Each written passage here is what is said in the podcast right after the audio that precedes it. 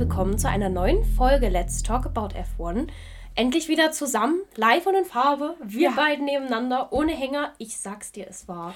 Es war ein Struggle, die letzten Hänger auszukorrigieren. Das, es war eine Herausforderung. Und Wally, ich dachte ja, wenn wir Ende der Woche aufnehmen, dann, dann bin ich ein bisschen runtergekühlt, dann rege ich mich ein bisschen weniger auf, dann bin ich, also ich bin nicht weniger euphorisch, aber dann bin ich wieder ein bisschen ruhiger, ein bisschen neutraler.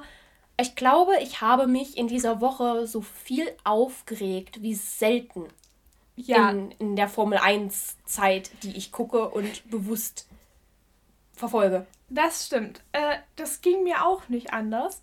Wobei ich den ersten Aufreger jetzt schon einbringen möchte.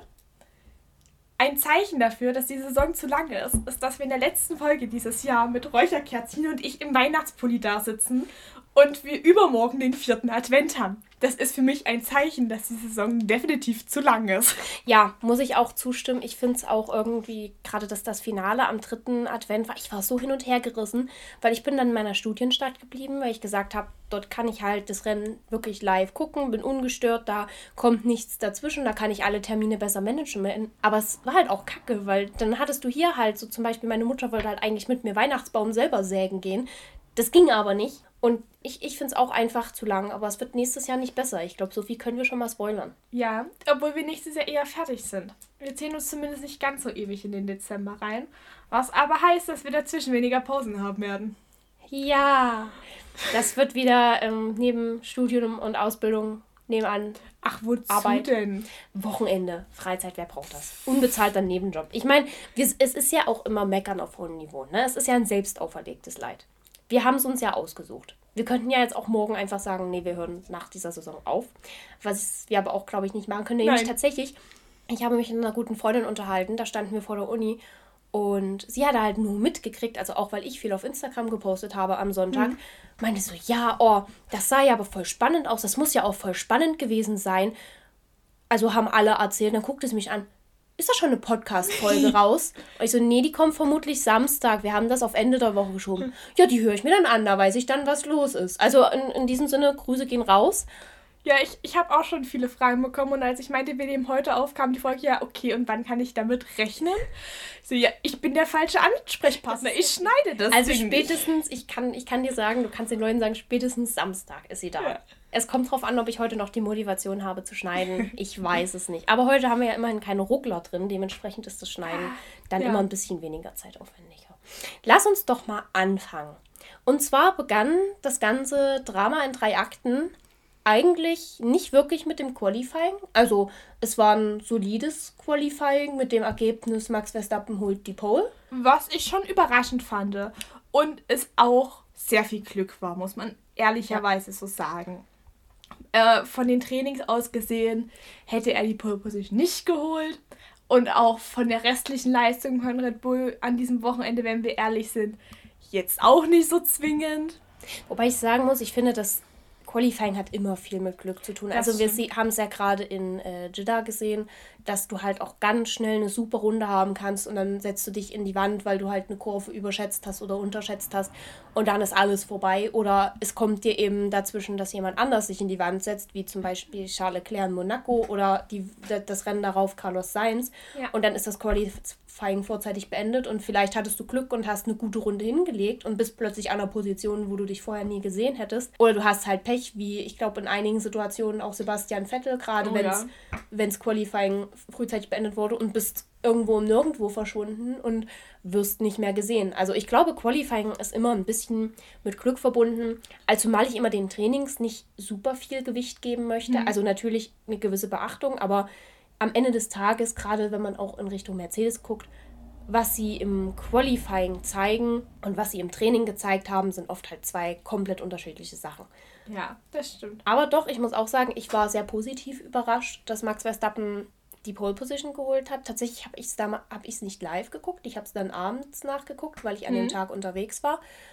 Und habe das sogar mit meiner Mitbewohnerin geguckt, worauf sie dann meinte, na jetzt muss ich das morgen aber sehen. Denn wir sind ja auch mit dem Punktestand reingestartet, dass Max Verstappen und Lewis Hamilton punktgleich waren. Ja, also wir sind eigentlich mit dem Wissen rausgegangen. Eigentlich spielt es keine, also doch, es ist, es ist egal, was die Rennen davor passiert ist, die letzten Rennen, im Endeffekt, es zählt nur und ausschließlich, wer das Rennen gewinnt, beziehungsweise wer vor dem anderen liegt. Da ist egal, wie viele Plätze mhm. dazwischen liegen, ob das nur ein Platz davor ist, sie hätten selbst Neunter und Zehnter werden können und der auf dem neunten Platz liegende hätte gewonnen. Und wenn wir es genau nehmen, hat vor allem gezählt, wer gewinnt den Start diese Woche. Ja. Denn Abu Dhabi ist eine Strecke, natürlich, sie haben es jetzt an ein paar Ecken nochmal angepasst und nochmal ein bisschen umgebaut. Ich fand, ich habe jetzt so in der Mitte des Rennens nicht viel davon gemerkt. Also es gab jetzt bis auf ein paar Ausnahmen, zu denen wir dann gleich kommen, nicht wirklich ja. mehr Überholmanöver, hatte ich das Gefühl, also nicht ja. signifikant.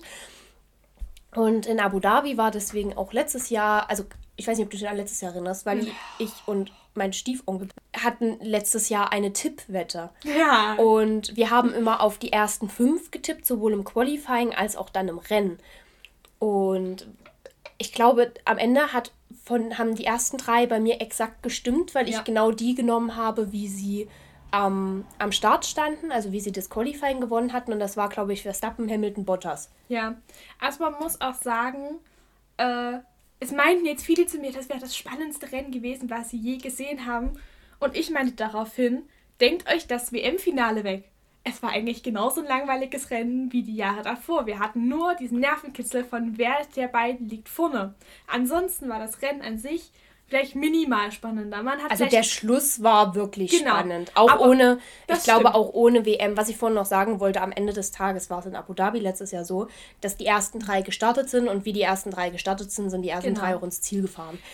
Ich muss tatsächlich sagen, also ich glaube, das Ende des Rennens und vielleicht so die ersten, also die ersten ein, zwei Runden sind ja immer spannend. Ja. Weil der Start ist ja so, da ist das Potenzial, dass da irgendwie was kracht, dass da jemand übermütig wird.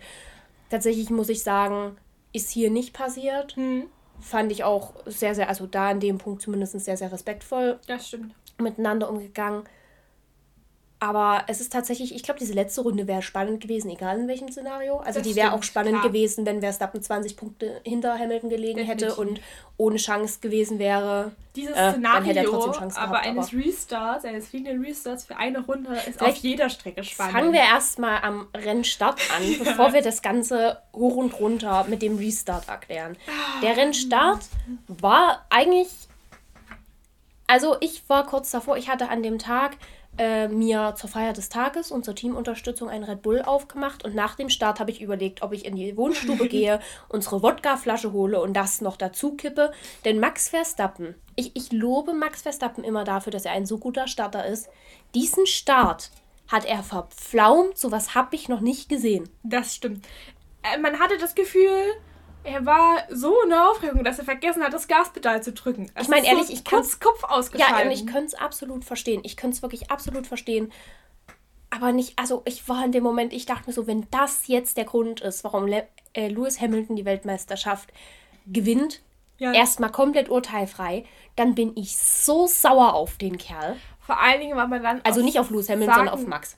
Müsste, er hätte sich halt einfach selbst verschossen. Er hätte, ja. Es und man muss auch sagen, am Ende, selbst hätte er am Ende das Rennen nicht gewonnen, egal unter welchen Umständen, bin ich der Meinung, es hätte man, hätte er sich selber zurechnen müssen. Und ich fand aber auch, das hat man während des Rennens hatten sie ja immer mal Christian Horner wieder am Telefon. Ja. Und ich fand, das hat man tatsächlich gemerkt, dass sich Red Bull sehr bewusst war, wenn wir dieses Rennen nicht gewinnen, hm. liegt es nicht an Mercedes, dann liegt es nicht an irgendwelchen Entscheidungen, sondern dann liegt es einfach dran, dass Max eben diesen Start verpatzt hat. Dann kam es allerdings nach, ich weiß gar nicht, es war glaube ich schon ein, zwei Runden drin oder relativ am Anfang, kam es zu einer Situation, wo Max Verstappen nochmal angegriffen hat, mhm. wo wir zu unserer ersten Kontroverse und tatsächlich der kleineren der heutigen Folge kommen. Ja. Und zwar ist Lewis Hamilton ausgewichen Max hat ihn halt relativ weit rausgedrängt. Hm. Ob das jetzt ein fairer Move ist, erstmal in den Raum gestellt. Hat ihn sehr weit rausgedrängt und Hamilton ist in die Auslaufzone gefahren und ist eben direkt durch diese Auslaufzone und hat sich dadurch meiner Meinung nach einen Vorteil ja. geholt gehabt und konnte sich eben wieder vor Max Verstappen setzen. Bevor wir darauf eingehen, die Stewart-Entscheidung war, wir werden da keine Investigation anstellen. Das ist einfach nur mal Racing, da greifen wir jetzt nicht hm. ein. Ja, also man muss auch sagen, das hat Ralf ja auch in den Kommentaren bei Sky erklärt. Es stimmt. Eigentlich hat hat äh, Hamilton nichts regelunkonformes getan. In den Regeln mhm. steht, du musst alles tun, um eine Kollision zu verhindern. Und hätte ja. Hamilton in der Kurve reingehalten, hätte es gekracht. Sind wir ehrlich. Und es gab ja auch die Entscheidung, dass quasi normalerweise, wenn jemand sich einen Vorteil holt, beziehungsweise sogar jemand, indem er durch eine Auslaufzone fährt, jemanden überholt, muss mhm. er die Position zurückgeben. Bestes Beispiel letzte Woche Jeddah, wo das zu einer riesigen Verwirrung geführt hat. Genau. Das, und aber dadurch, dass ja Hamilton sich eigentlich kein Vorteil, also niemanden überholt hat, weil er lag ja vorne, gab es von den Stewards die Entscheidung, er soll diesen, lass es zwei Zehntel Vorsprung gewesen sein, den er geholt hat, sich halt zurückfallen lassen, wo du aber sagst, es ist halt, macht dann am Ende auch keinen Unterschied mehr. Und ich fand tatsächlich, dass in dem Moment des Überholens, also natürlich Hamilton mhm. musste nach außen ausweichen, das ist überhaupt keine Diskussionsfrage, war auch gut gemacht. Und trotzdem fand ich eben in der Art, wie er abgekürzt ist. Also er ist eben nicht direkt zurück auf die mhm. Strecke mhm. geschwenkt, sondern er ist halt einfach durch diese komplett aus. Also er hätte halt auch gut einfach einen kurzen Bogen fahren können ja. um Verstappen und hätte sich quasi neben ihm oder hinter ihm wieder einreihen können. Das war mein, also war einfach meine Ansicht der mhm. Situation.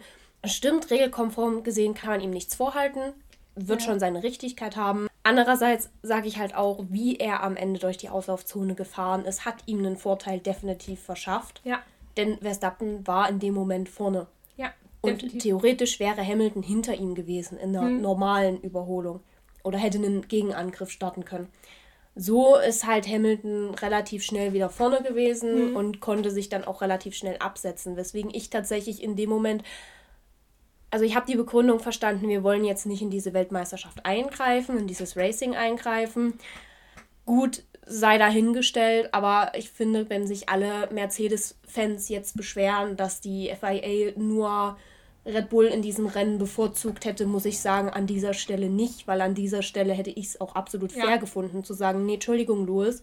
Ich meine, er muss ja Verstappen nicht irgendwie die Position mit Abstand zurückgeben, ja. sondern er kann halt auch direkt hinter ihm fahren und in der nächsten Kurve wieder vorbeiziehen. Und ich glaube, Lewis Hamilton wäre wieder vorbeigekommen. Definitiv. Man muss ja auch sagen, von der Leistung her war der Mercedes einfach das stärkere Auto an diesem Wochenende. Ja.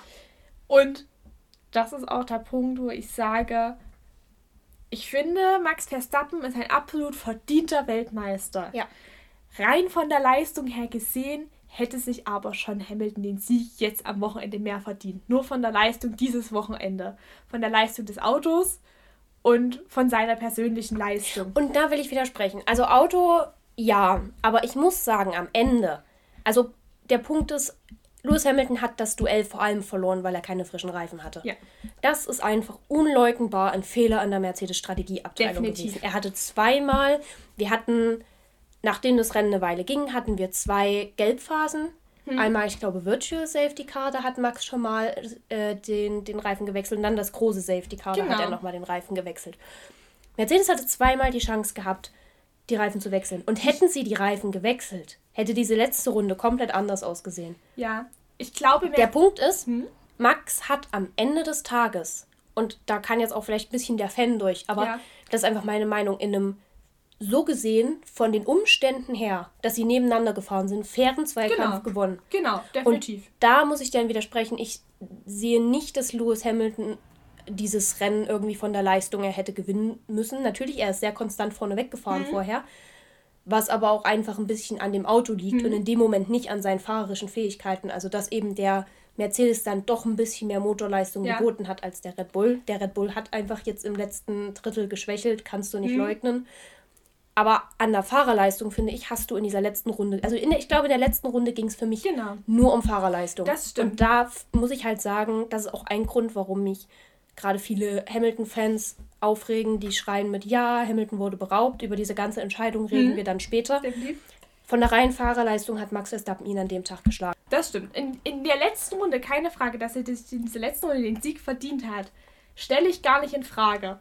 Ich betrachte das Rennen mit dieser Aussage, wo ich sage, Hamilton hätte sich das falsche Bild. Weil man sagt, das ist ein ganz normales Rennen mhm. gewesen. Mhm. Ohne Safety Car, ohne irgendwelche Auffälligkeiten, sondern stinknormales, wie wir es die letzten fünf Jahre in Le Castellet gesehen haben, mhm. Rennen, wo alle ein unspektakuläres Rennen. Wo du sagst, es sind keine, weil ich muss auch sagen, dass diese letzte Runde ist für mich eine äh, Runde gewesen, wo du sagst, das hat einfach so viel mental zu tun, ja.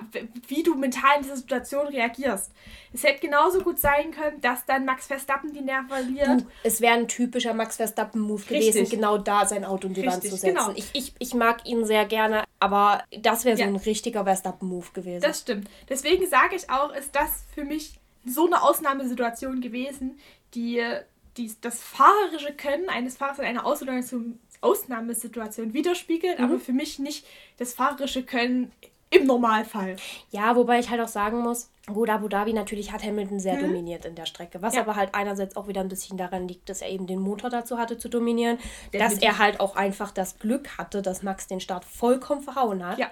Also das, das wäre wirklich ein geschenkter Sieg für Hamilton gewesen. Und natürlich ist er ein sehr, sehr krasser Fahrer. Das möchte ich ihm mhm. auf gar keinen Fall absprechen und da möchte ich mich mit Hand und Fuß gegen wehren. Aber er hat halt auch die Grundlage gehabt zu dominieren. Definitiv, also ich sag mal, hätte, hätte er jetzt in dem Red Bull gesessen und hätte dieses Rennen so souverän geleitet und ich glaube, dass Lewis Hamilton dazu auch durchaus in der Lage wäre, ja. genauso wie Max Verstappen dazu durchaus in der Lage wäre, wenn er den Start geschafft hätte. Dann hätte ich auch gesagt, ja, ich muss das Rennen im Gesamten sehen und da hat er absolut dominiert und da ist er mhm von der Fahrerleistung her der Gewinner. Ich sag halt einfach, bei ihm haben so prinzipiell beide Faktoren gut miteinander gepasst, Klar. dass er dieses Rennen so dominieren konnte. Und natürlich ist es eine krasse Leistung, so ein Rennen fahren zu können. Aber ich ja. finde auch, wenn man sieht, dass ein Auto meilenweit vorne wegzieht und alle anderen nicht hinterherkommt mit aller Power, die sie haben, dann ist es für mich halt nicht nur Fahrerleistung, dann ist es für mich halt auch viel Motorleistung, was, was ja wichtig ist, was ja zusammenspielt. Also wie gesagt, absolut nicht meine, meine Einstellung hier, Lewis Hamilton irgendwas abzusprechen. Das muss, glaube ich, so wie die Communities gerade alle miteinander drauf sind, gesagt werden. Ja. Ich respektiere Lewis Hamilton für alles, was er ja. geleistet hat in diesem Sport, ob das jetzt gesellschaftlich oder fahrerisch ist. Aber trotzdem muss ich halt sagen, ich, also ich sag halt, wenn man jetzt wirklich sagen, Fahrerleistung ja, kannst du, kannst du dich ja. jetzt tot argumentieren, glaube ich. Klar. Da sage ich, da haben, sind sie beide gleich auf. Ich ja. meine, es gibt ja einen Grund, warum beide mit gleichen Punkten in dieses Rennen ja. gegangen sind. Also ich möchte, warte, ich habe zwei Punkte. Mein Punkt 1 ist, fahrerisch gesehen über die komplette Saison, muss ich sagen, war Max Verstappen für mich der stärkere Fahrer. Und man muss auch sagen, er wäre locker vor Abu Dhabi Weltmeister gewesen, hätte er nicht so viele Ausfälle gehabt. Um George Russell zu zitieren, Facts. Genau er, er hatte einfach, ich glaube, drei oder vier Ausfälle, wo ja. er einfach nicht mehr ins Ziel gekommen ist und keine oder Punkte auch hat. unglückliche Unfälle wie Silverstone Klar. oder ich sag mal jetzt auch Budapest spielt Definitiv. da ja rein, wo er halt irgendwo unten rumgekrochen ist mit seinem kaputten Auto. Ja. Und das sind für mich Hakten, wo ich sage, fahrerisch ist für mich Max Verstappen diese Saison, nur diese mhm. Saison betrachtet, der deutlich bessere, also deutlich. Wir reden jetzt sowieso nur über Fahrer. diese Saison. Und ich werde mich in dieser Folge bestimmt auch noch sehr ausgiebig über Mercedes und Lewis Hamilton aufregen, aber ich möchte an der Stelle sagen, für mich ist Lewis Hamilton neben Max Verstappen. Ich betrachte sie von der Leistung her prinzipiell gesehen als gleichwertig. Ja. Und ich muss sagen, für mich ist Lewis Hamilton trotzdem immer noch einer der besten Fahrer, die ja. die Formel 1 hatte und haben wird. Er ist vielleicht nicht der größte Fahrer. Da kann man die Diskussion das auch machen, wer der größte ja, Fahrer aber ist. Aber das Thema hatte ich auch gestern mit einer guten Freundin von mir. Das ist also dieses Goat ja. rein zahlentechnisch. Ja, wenn er den achten Titel hat, hat er rein zahlentechnisch Schumacher das übertroffen. Hat aber, nicht aber es ist, ich finde, diese ganze Goat-Sache ist halt ja. auch einfach eine extrem emotionale Kiste. Definitiv. Also es kommt, glaube ich, sehr drauf an, wer hat dich zum Beispiel beim Aufwachsen geprägt. Also ja. ich bin halt als Schumi-Fan aufgewachsen. Für mich wird Schumi immer the greatest of all time bleiben. So, ja. da kann alles dran rütteln und wenden, wie es möchte. Andere würden zum Beispiel sagen, eine Freundin von mir ist mehr mit ähm, Niki Lauda zum Beispiel aufgewachsen. Mhm. Sie sagt halt eben, für sie ist Niki einer der größten Klar. Fahrer überhaupt. Andere würden sagen, das hat, die Argumentation habe ich auch schon gehört in Dokumentationen, theoretisch müssten wir die ersten Fahrer als Greatest ja. of All Time bezeichnen, weil die eigentlich die härtesten Umstände hatten. Und ich sage eben jetzt zum Beispiel junge Leute oder auch Kinder, die jetzt Formel 1 gucken und mit Lewis Hamilton aufwachsen, die eben keinen Bezug zu Schumi oder Senna oder auch äh, Niki haben, die werden eben sagen, ja, für mich ist Hamilton the greatest of all time. Und ich denke deswegen, ich finde immer diese Diskussion von wer ist the greatest of all time, hätte ich eigentlich manchmal gerne ja. mehr aus diesem Sport raus, weil ich eben sagen muss, gerade bei der Formel 1, also es ist ja nicht wie Fußball, wo das Regelwerk ansatzweise gleich bleibt und die und Voraussetzungen. darin, du triffst das Tor, du triffst es nicht. Ja, und die Voraussetzungen ansatzweise gleich bleiben. Also du spielst mit den Füßen, du greifst nicht mit der Hand ein, ja. etc., sondern wo es eben um Technik geht, die sich ständig weiterentwickelt und jeder Fahrer mit komplett neuen Situationen konfrontiert mhm. wird und neuen Umständen und neuen also ich sag mal, Hilfsmittel. Ich meine, das ja. sieht man ja an sowas wie das DAS-System oder sowas. Ja. Oder ich meine, Niki Lauda meinte mal, man könnte inzwischen einen trainierten Affen in das Cockpit setzen und der könnte das genauso gut fahren wie manche Fahrer. Ja. Pures Zitat möchte ich nicht bewerten. Aber ja, man muss halt immer sagen, es ist genau. eine unfassbar emotionale Sache und es kommt halt immer sehr auf den Zeitkontext an. Und für mich wird halt zum Beispiel immer Schumi the greatest. Also da kann Hamilton wirklich in seinem Auto einen Backflip machen. Oder selbst, da kann selbst Max Verstappen in seinem Auto weiße Purzelbäume schlagen ja. und äh, nebenher den Weltfrieden schaffen und es wird für mich trotzdem ja. Schumi bleiben. Um auf meinen Punkt zurückzukommen, wie gesagt, ich werde mich vielleicht in dieser Folge noch viel aufregen, aber für mich ist Wir beide übrigens. Also wenn ihr wirklich, wirklich harte Mercedes-Fanboys seid. Dann hören Sie unseren Podcast schon nicht mehr. Vermutlich. Solltet ihr aber noch dran sein und wirklich harte Mercedes-Fanboys sein. In dieser Folge muss man, glaube ich, mal dazu sagen, wir versuchen immer so neutral zu bleiben, wie ja. es geht. Gerade ich bin ja ein bisschen in einer prekären Situation. aber ich muss wirklich sagen, wir versuchen uns immer sehr neutral zu halten. Es könnte diese Folge misslingen. Ja. Denn ich habe mich, ich glaube, die letzten Tage so krass aufgeregt. Das habe ich noch nie erlebt. Deswegen, es könnte sein, dass hier der ein oder andere Mini-Rant dazwischen kommt wir, wir sind ab nächster Saison wieder neutral. Ja. Wir versuchen es wirklich, aber wir sind halt auch nur Fans. Und am Ende des Tages, wir müssen halt auch nicht alle Teams geil finden.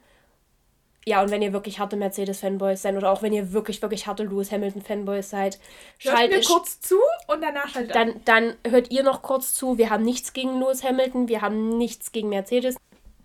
Und dann hört ab nächster Saison wieder. Dann sind wir wieder neutraler, dann haben wir uns alle beruhigt. Genau. Und um die Lewis Hamilton Mercedes-Fans zu besänftigen, ich bin der Meinung, Lewis Hamilton wird auch immer noch über die nächsten 100 Jahre einer der größten Formel-1-Fahrer sein, die wir in der Geschichte haben. Er ist ohne Diskussion einer der größten Talente, die wir in der Formel 1 zurzeit haben. Und man muss auch sagen, ich hatte eine Diskussion auch mit einem, der meinte, nee, Lewis Hamilton ist ich, ist nicht so. Ich bin der Meinung, Lewis Hamilton ist neben einem Vettel der Fahrer, der die Werte in die Formel 1 bringt und Werte mhm. vertritt. Ja. Auch wenn man ihm manchmal nicht mehr zuhören kann. Ich kann ihm das auch nicht. Das, was er sagt, die Werte, für die er sich auch nach außen hin einsetzt und das, was er repräsentiert in der Formel 1, sind Werte, die wir brauchen.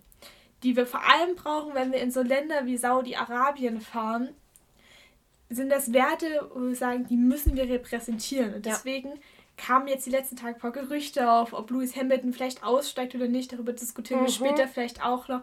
Wo ich sage, ich fände es unfassbar schade, weil damit eine Persönlichkeit in diesem Sport verloren geht, der Wert vertritt, was andere Fahrer nicht tun. Man, un, undiskutabel, dass ein Charlie Claire und Pierre Gasly so unfassbar sympathische Menschen sind und bestimmt auch ihre guten Werte haben, für die sie einstehen. Aber es halt nicht nach außen zu repräsentieren wie mhm. Lewis Hamilton und Lewis Hamilton repräsentiert es auch über den Sport hinaus. Und er ja. wurde nicht grundlos jetzt zum Ritter geschlagen. Und um zu Mercedes zu kommen, klar, mögen wir alle unseren Sport und wir würden uns wünschen, dass alle Autos und alle Motoren auf einem und demselben Level sind und alle dieselben Bedingungen haben. Es ist aber Fakt, es ist nicht so. Und ich bin der Meinung, man muss auch anerkennen, was in Entwicklung mhm. und Leistung an diesem Auto ransteckt, was für hunderte Menschen sich den Kopf zerbrochen haben, um dieses Auto, um dieses Meisterwerk an Technik zustande zu bringen. Wo du ganz klar sagen kannst, der Mercedes hat eine Dominanz, die hat kein anderes Team entwickeln können, diese Dominanz. Und das ist für mich auch eine Leistung, die gewürdigt werden muss. Klar würden wir uns wünschen, dass alle Autos gleich sind und alle die gleichen Bedingungen haben. Es ist aber nicht so und es ist nicht so, weil wir ein Team haben, was geschafft hat, die besten Ingenieure und Techniker der ganzen Welt zu vereinen, um so ein Meisterwerk der Technik zusammen zu kreieren. Gut, und was auch noch ein paar mehr Finanzen hat als ja, andere klar. Teams, die vielleicht auch sehr gute Techniker haben. Aber um auch, auch ganz kurz das klarzustellen, wenn wir jetzt über Mercedes renten, sind nicht die Ingenieure gemeint, es ist nicht die Entwicklung gemeint, es sind auch, außer wir sprechen einen persönlich an, nicht die Fahrer gemeint, es ist im Moment nur diese Führungsebene gemeint. Ja. So, gut. Jetzt sind wir Jetzt können alle Mercedes-Fans abschalten, jetzt können, um sich nicht aufzuregen. Genau, um sich nicht aufzuregen. Wir wollen ja nicht, dass euer, dass euer äh, keine Ahnung, was, was sagt man, dass, dass euch am Ende eine Ader platzt. So, das wäre das. Wir wollen das, für keine Notarzteinsätze verantwortlich sein. Wir, wir, sind auch nicht. Also hier besprechen wir uns von jeglichen Notarzteinsätzen frei. Wir sind nicht verantwortlich. Wir nehmen uns aus, aus der Haftung. Alle wir Rechnungen uns, bitte nicht an uns. Alle Krankenhausrechnungen bitte an wen anders. An unseren imaginären Anwalt bitte. Nein, aber kommen wir mal zurück zum Rennen. Wir hatten, wir müssen über einen der schönsten Momente des Rennens reden. Ich glaube, wir haben denselben. Und über einen und auch, also ich habe es ja schon in meiner Instagram-Story sehr öffentlich gemacht, ja. wer für mich den Tag gewonnen hat. Man muss auch wir sagen, müssen über Lewis Hamilton gegen Jaco Perez reden. Man muss sagen, eigentlich versuchen wir ja vorher nicht so viel miteinander zu kommunizieren und uns auch selber ein bisschen überraschen, was unsere mhm. Gewinner und Verlierer sind in dem Rennen war das nicht so ganz möglich. Ja, ich, ich schrieb ich, Pauli irgendwann so, ich weiß, wer mein Gewinner des Rennens. Und sie antwortet, das ist derselbe wie meiner, oder? Zwei Minuten später hatte ich es in meiner Instagram-Story. Man muss wirklich sagen, ich hatte mir wirklich an dem Tag vorgenommen, ich vote Kimi Driver of the Day. Ich meine, er ja. ist ja am Ende auch geworden. Ja. Freut mich sehr, dass alle anderen auch die gleiche Idee hatten wie ich, weil er hat es einfach verdient. Kimi verlässt als eine, also ich glaube, Kimi ist auch eine Legende. Es ich weiß nicht, ich weiß nicht, ob Kimi, ja, weil er halt auch sehr unschön ausgeschieden ja. ist, ne? Und aber, aber auch Giovinazzi, überleg mal, Giovinazzi ja. fährt nächstes Jahr nicht in der Formel 1. Wir haben ihn nächstes Jahr hatte, Ja, er hatte halt richtig Pech. Aber Kimi war auch so, stell dir mal vor, Max Verstappen hatte sein letztes Rennen. Ja, und er aber, baut einen Unfall. Und Kimi steigt aber aus und geht und ja, genau. ihn nie wieder. Aber du musst das auch bedenken, es ist Kimi. Ja. Kimi ist nach seinem Crash in Monaco auf seine Yacht gegangen und hat Party gemacht. Kimi ist nicht emotional. Nee. Ich glaube, Kimi ist, ich glaube, der hätte keinen riesen emotionalen Abgang irgendwie gewollt. Ich glaube, Kimi ist einfach nur so, peace out, ich gehe jetzt einsaufen. Ja. Wären wir in Monaco gewesen, wäre er auch in seine Yacht gestiegen und ganz schnell nach Finnland gesegelt. Ich glaube auch, da wäre er auf der Flucht gewesen. Ja. Genau, also es gab, ein, es gab mehrere Vorfälle. Insgesamt sind vier Fahrer rausgefallen. Also Kimi und Giovinazzi, die beiden Alfa Romeos sind beide leider ja. rausgefallen, haben ja beide leider ihr letztes Rennen gegeben. Latifi, der glaube ich ganz, ich glaube, der ist gerade auf einer Mars-Mission. Also du, ich habe noch nie einen Fahrer erlebt, der von Social Media so krass gehypt wurde, weil er einen Unfall gebaut hat. Aber dazu später. Latifi, wer war der vierte? Russell. Russell ist das wegen hat, technischen Fehler ausgeschieden. Ja ganz weit verdrängt. Ah, ich verstehe auch warum. Sein letztes Rennen für generell auch die Williams, ne? Ein Fahrer, also einen sehr guten Fahrer verloren, muss man ja, ja. wirklich sagen. Ich glaube, für Williams ist Russell nächstes Jahr zu Mercedes ein krasser Verlust. So gerne ich Latifi mag, aber ich, ich glaube, auch ein Alben kann das nicht aufwiegen. Ich vergesse regelmäßig, dass Alben kommt. Ich vergesse Alben im Allgemeinen relativ ich hab, oft. Habe ich erzählt, dass ich letztes Albens Namen vergessen habe? Ja, das hast du erzählt. Ich glaube, das hast du sogar im Podcast erzählt. Oh. Genau, wir, wir wollten über das, also unseren schönsten Moment des Rennens reden und wir sind darauf gekommen, indem ich gesagt habe, dass Checo Perez mein Gewinner des Rennens ist und Wally hat schon gespoilert, ja. ihrer auch. Meine auch. Und das, dem liegt zugrunde, dass Checo Perez, ich glaube, Checo Perez ist auch so ich würde nicht sagen der beste Wingman, weil ich muss sagen, na, wobei Carlos Sainz war kein Wingman. Nein. Carlos Sainz hat das Team so ein bisschen gestemmt, weil Charles Leclerc auch nicht das gebracht hat, was er wollte dieses Bei Jahr. Ferrari bin ich mir auch nicht sicher, wer jetzt erster und wer zweiter Fahrer ist. Ich fand das auch so unfassbar schade, wie irgendwie jeder Carlos Sainz auf diesem Podium übersehen hat. Der hat Platz 3 ja. gefahren und es ist irgendwie, alle waren so, ja. ja, Carlos ist da. So, da steht ein Ferrari. Hm, wo kommt der jetzt her? Auf jeden Fall Checo Perez, muss ich sagen, ist dieses Jahr für mich wirklich der Wingman des Jahres. Hm. Also da gerade im Vergleich hm. zu Bottas, ich mag Bottas, es wissen alle, aber nee, Dieses Bottas Jahr ist abgestunken ist im Vergleich zu Perez. Perez hat das, wir haben Anfang der Saison, beziehungsweise letzte Saison, immer gesagt, Verstappen braucht einen Bottas. Er hat er hat den Bottas von nein, letzten Jahr bekommen. Na, er hat noch einen sehr viel bissigeren Bottas ja. bekommen. Weil ich glaube nicht, dass ein Bottas so krass. Und ich fand, da hast du gesehen, was in Paris drin steckt mhm. und warum der so lange zum Beispiel bei Force India, also da haben die ja im Traum nicht dran gedacht, den loszuwerden. Nee. Die Situation war, Lewis Hamilton lag vorne, Max Verstappen hm, ein bisschen abgeschlagen, weiter dahinter und dazwischen. Ich glaube, nee. es waren die magischen 16 Sekunden oder so. Ja, äh, irgendwie so. Und ja. Checo Perez führte das Ganze an ich glaube, das war irgendeine Reifenstrategie, genau. Wechselkiste. Er, er, war als einziger noch nicht in, in genau, der Box, noch nicht im Weil Paris, das ist auch ein Punkt. Man muss sagen, ich habe das Rennen alleine geschaut, aber dem beim meinem Freund so einen Live-Kommentar mhm. geschrieben. Und er ist auch ein großer Max Verstappen-Fan. Und ich meine von Anfang an, ja, Max Verstappen wird das Ding gewinnen. Ich habe das auch bis zum Ende gesagt und irgendwann meinte er, das sieht nicht mehr so gut aus. Oder ich so, doch, der gewinnt das Ding mhm. noch. Und am Ende saß ich da und dachte, na, wer hatte recht? Mhm. ich habe es aber auch nicht mehr kommen sehen. Ich, ich saß wirklich neben meiner Mitbewohnerin. Ich war, Ich war in Resignation, ich war fertig. Ich dachte mir so, ja. jetzt kommt auch nichts mehr. Aber zu dem Punkt meinte ich, wir haben Perez vorne liegen. Und Perez ist meiner Meinung nach der Fahrer, dieser 20 Fahrer im Feld, der am besten Reifen managen kann. Und ich bin der Meinung, wenn es keinen Pflichtboxenstopp geben würde, würde der, Perez der jedes Rennen auf weißen Reifen von Anfang bis Ende durchfahren und nie in die Box kommen. Perez war ein Monster. Also wirklich, wenn ihr irgendwie die Chance habt, wenn ihr das Rennen nicht gesehen habt und ihr es auch noch nicht irgendwie so über Social Media mitgekriegt habt, geht mal auf den F1-Account und guckt mal, ob ihr diese Szene findet, Perez gegen Hamilton. Es ist so einerseits schön. ist es wunderschön, es ist genau das, was Racing sein soll. Genau. Und es ist, also, das hat ja auch, das haben ja auch die Kommentatoren gesagt. Also, Perez zieht an einer Stelle zum Beispiel sehr, sehr eng an Lewis vorbei. Und auch sehr, sehr eng an der Wand quasi. Ja. Also zwischen Lewis und, äh, und der Wand. Da also, wo, wo, nur noch zwei Reifen im Rennbereich waren, aber das ist ja legitim. Ja, das ist vollkommen okay. Das ist ein Move, den würden nicht viele Fahrer machen. Und vor allem nicht, um halt ihren, ihren anderen Teamkameraden zu Wingman.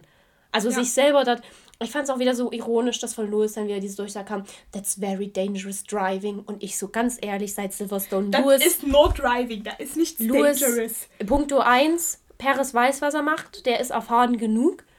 Punkto 2 war mein Gedanke in dieser Stelle schon wieder, weißt du, Lewis, nach allem, was du dieses Jahr mitgerissen hast, du redest mir nicht über Dangerous Driving. Du bist wirklich der Letzte. Das ist wie wenn Massepin sich beschweren würde, dass jemand vor ihm sich gedreht hat. Aber wirklich, er hat sich festgebissen.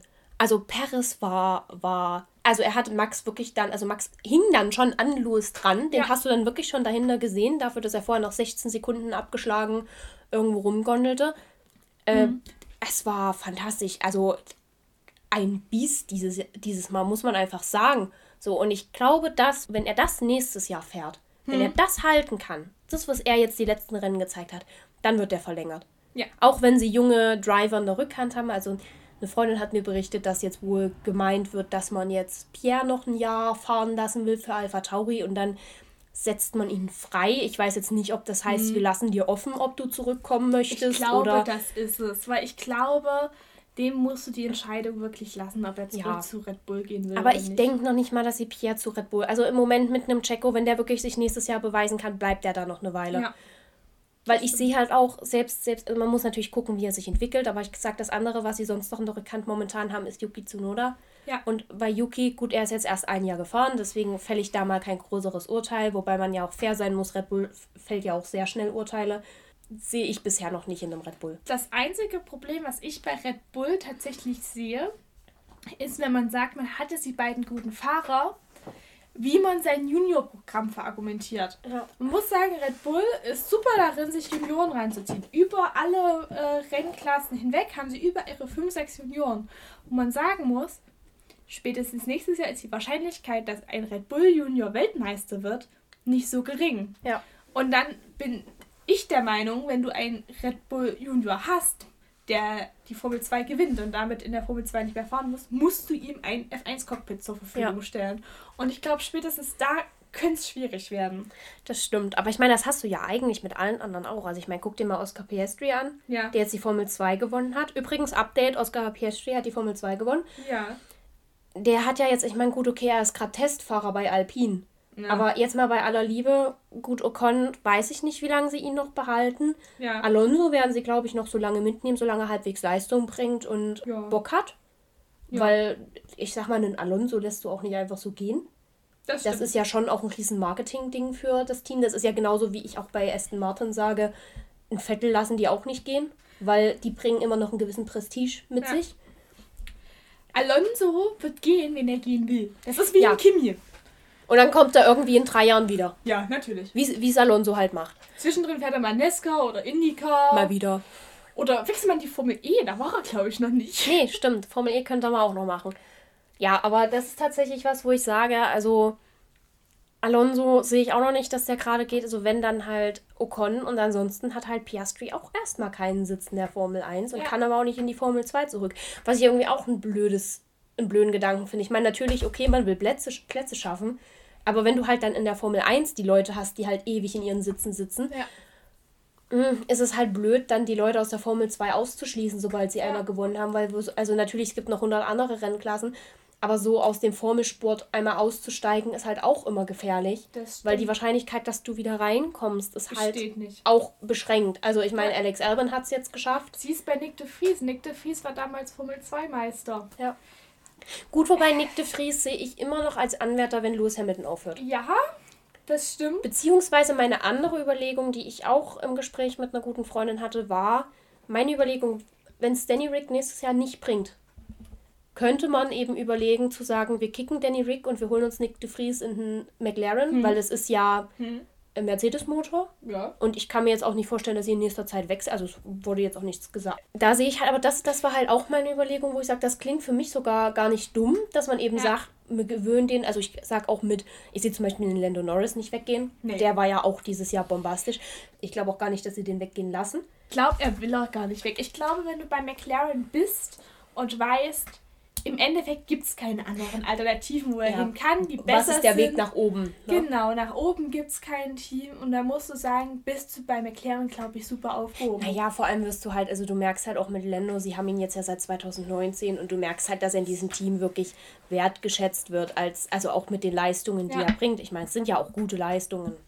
Aber er wird halt wirklich in diesem Team auch wertgeschätzt. Ich glaube allgemein, dieses Team ist im Umgang mit ihren Mitarbeitern eins der besten. Die geben ja auch immer so ein warmes Gefühl. Ja. Keine Ahnung, wenn ich so ja. irgendwie was von McLaren aus der Promo-Abteilung oder so sehe, ich habe einfach so ein warmes Gefühl. Aber das denke ich mir auch bei jedem Interview mit Andreas Seidel, wo ich mir denke, der kann doch niemanden anschreien. Das ich glaube, er kann schon. Ich glaube, ich, wir unterschätzen Ich glaube, dafür ist Zach Brown zuständig. Ich, möglich, möglich. Aber selbst der hat so Papi Gefühle, ja. ne? Also selbst der ist so, ja. gerade in Kombination mit Lendo, du hast das Gefühl, der Kerl hat Lendo adoptiert. Ja, da hast du wirklich so das Gefühl. Das ist sehr schön. Aber um auf meinen Punkt zurückzukommen, ich sehe auf jeden Fall Nick de Vries, sollte es Danny Rick nächstes Jahr nicht mhm. bringen, sehe ich Nick de Vries im McLaren.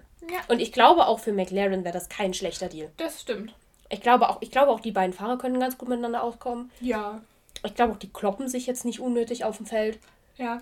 Fun Fact: zwischendrin zu Nick de Vries. Wir hatten ja jetzt am Donnerstag die große Preisverleihung der FIA in Paris im Louvre.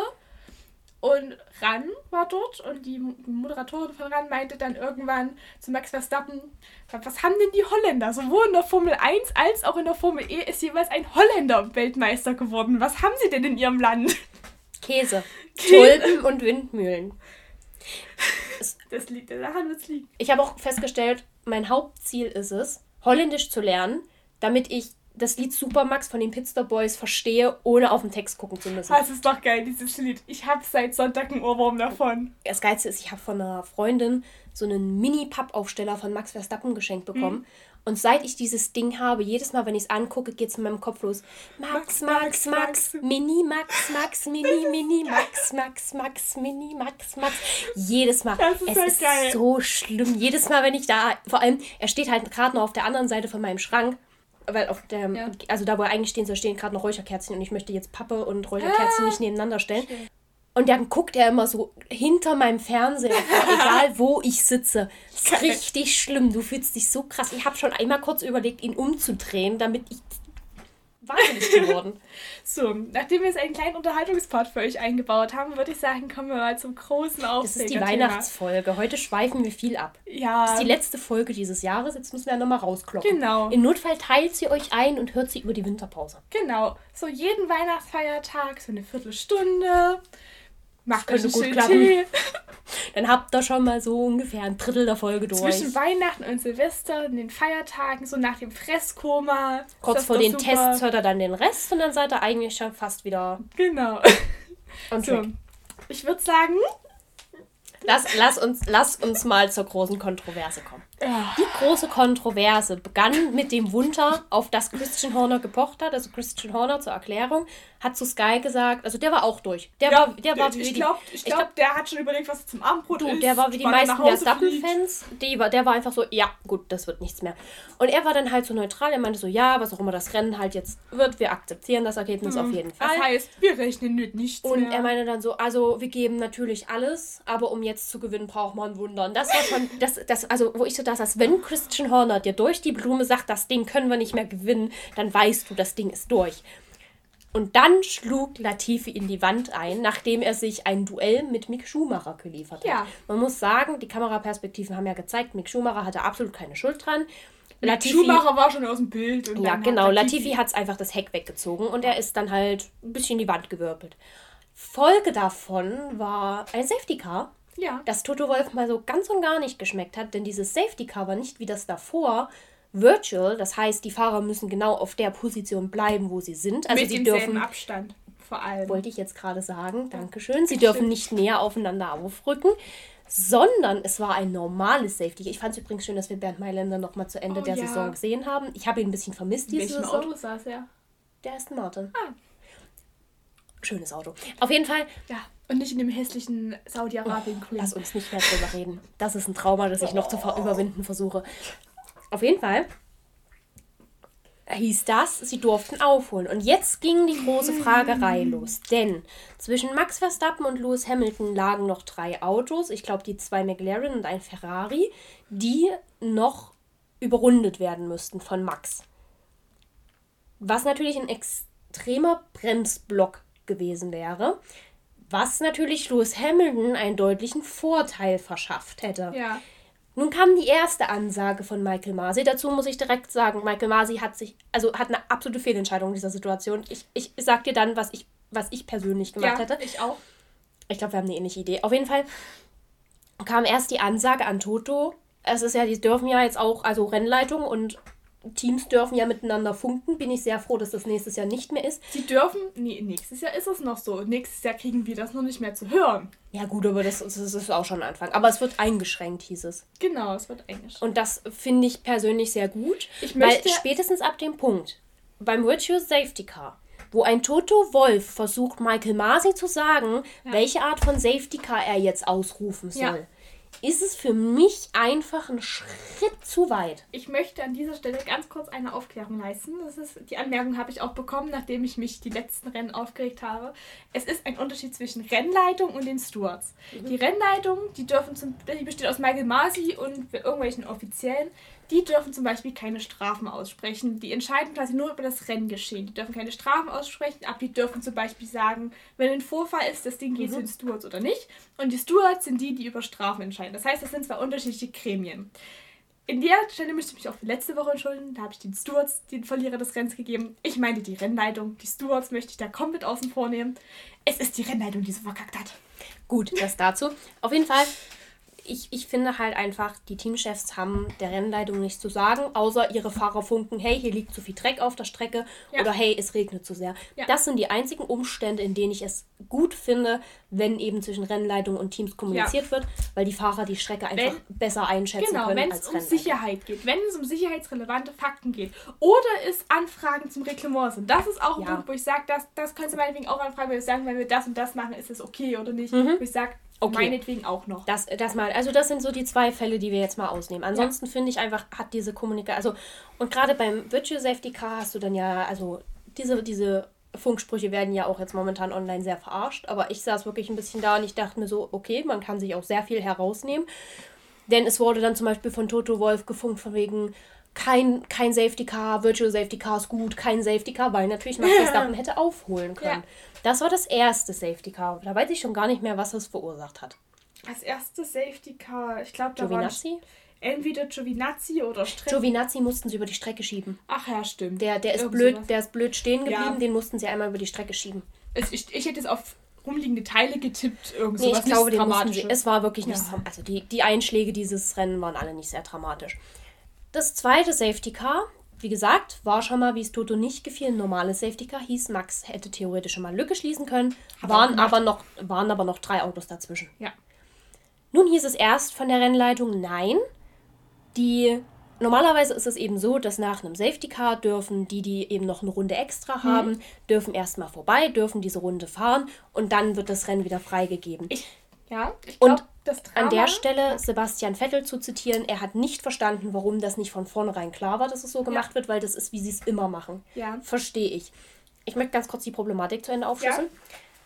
Das war die erste Durchsage der Rennleitung. Nein, die, die noch eine Runde haben, dürfen nicht vorbei. Da mhm. Mercedes natürlich Jubel in der Box, weil das hieß natürlich, dass diese drei Bremsklötze weiter zwischen Max und Lewis gestanden hätten. Und zwei Runden vor Schluss, drei Runden, zwei Runden vor Schluss, kam die Durchsage doch, die jetzt noch eine Runde haben, dürfen vorbei. Also so wie es eben das normale Reglement ist. Mhm. Ja, und ab dem Punkt ging eigentlich der Stress los, weil jetzt waren nämlich alle Autos zwischen Max und Lewis weg und der Abstand war ja. weg. Das heißt, als Lewis Hamilton, dann, dann kam die Problematik, was dann Mercedes später argumentiert hat, dass äh, Lewis Hamilton natürlich nach einem Safety Car erstmal das Tempo vorgeben darf bis zur Startzielgerade.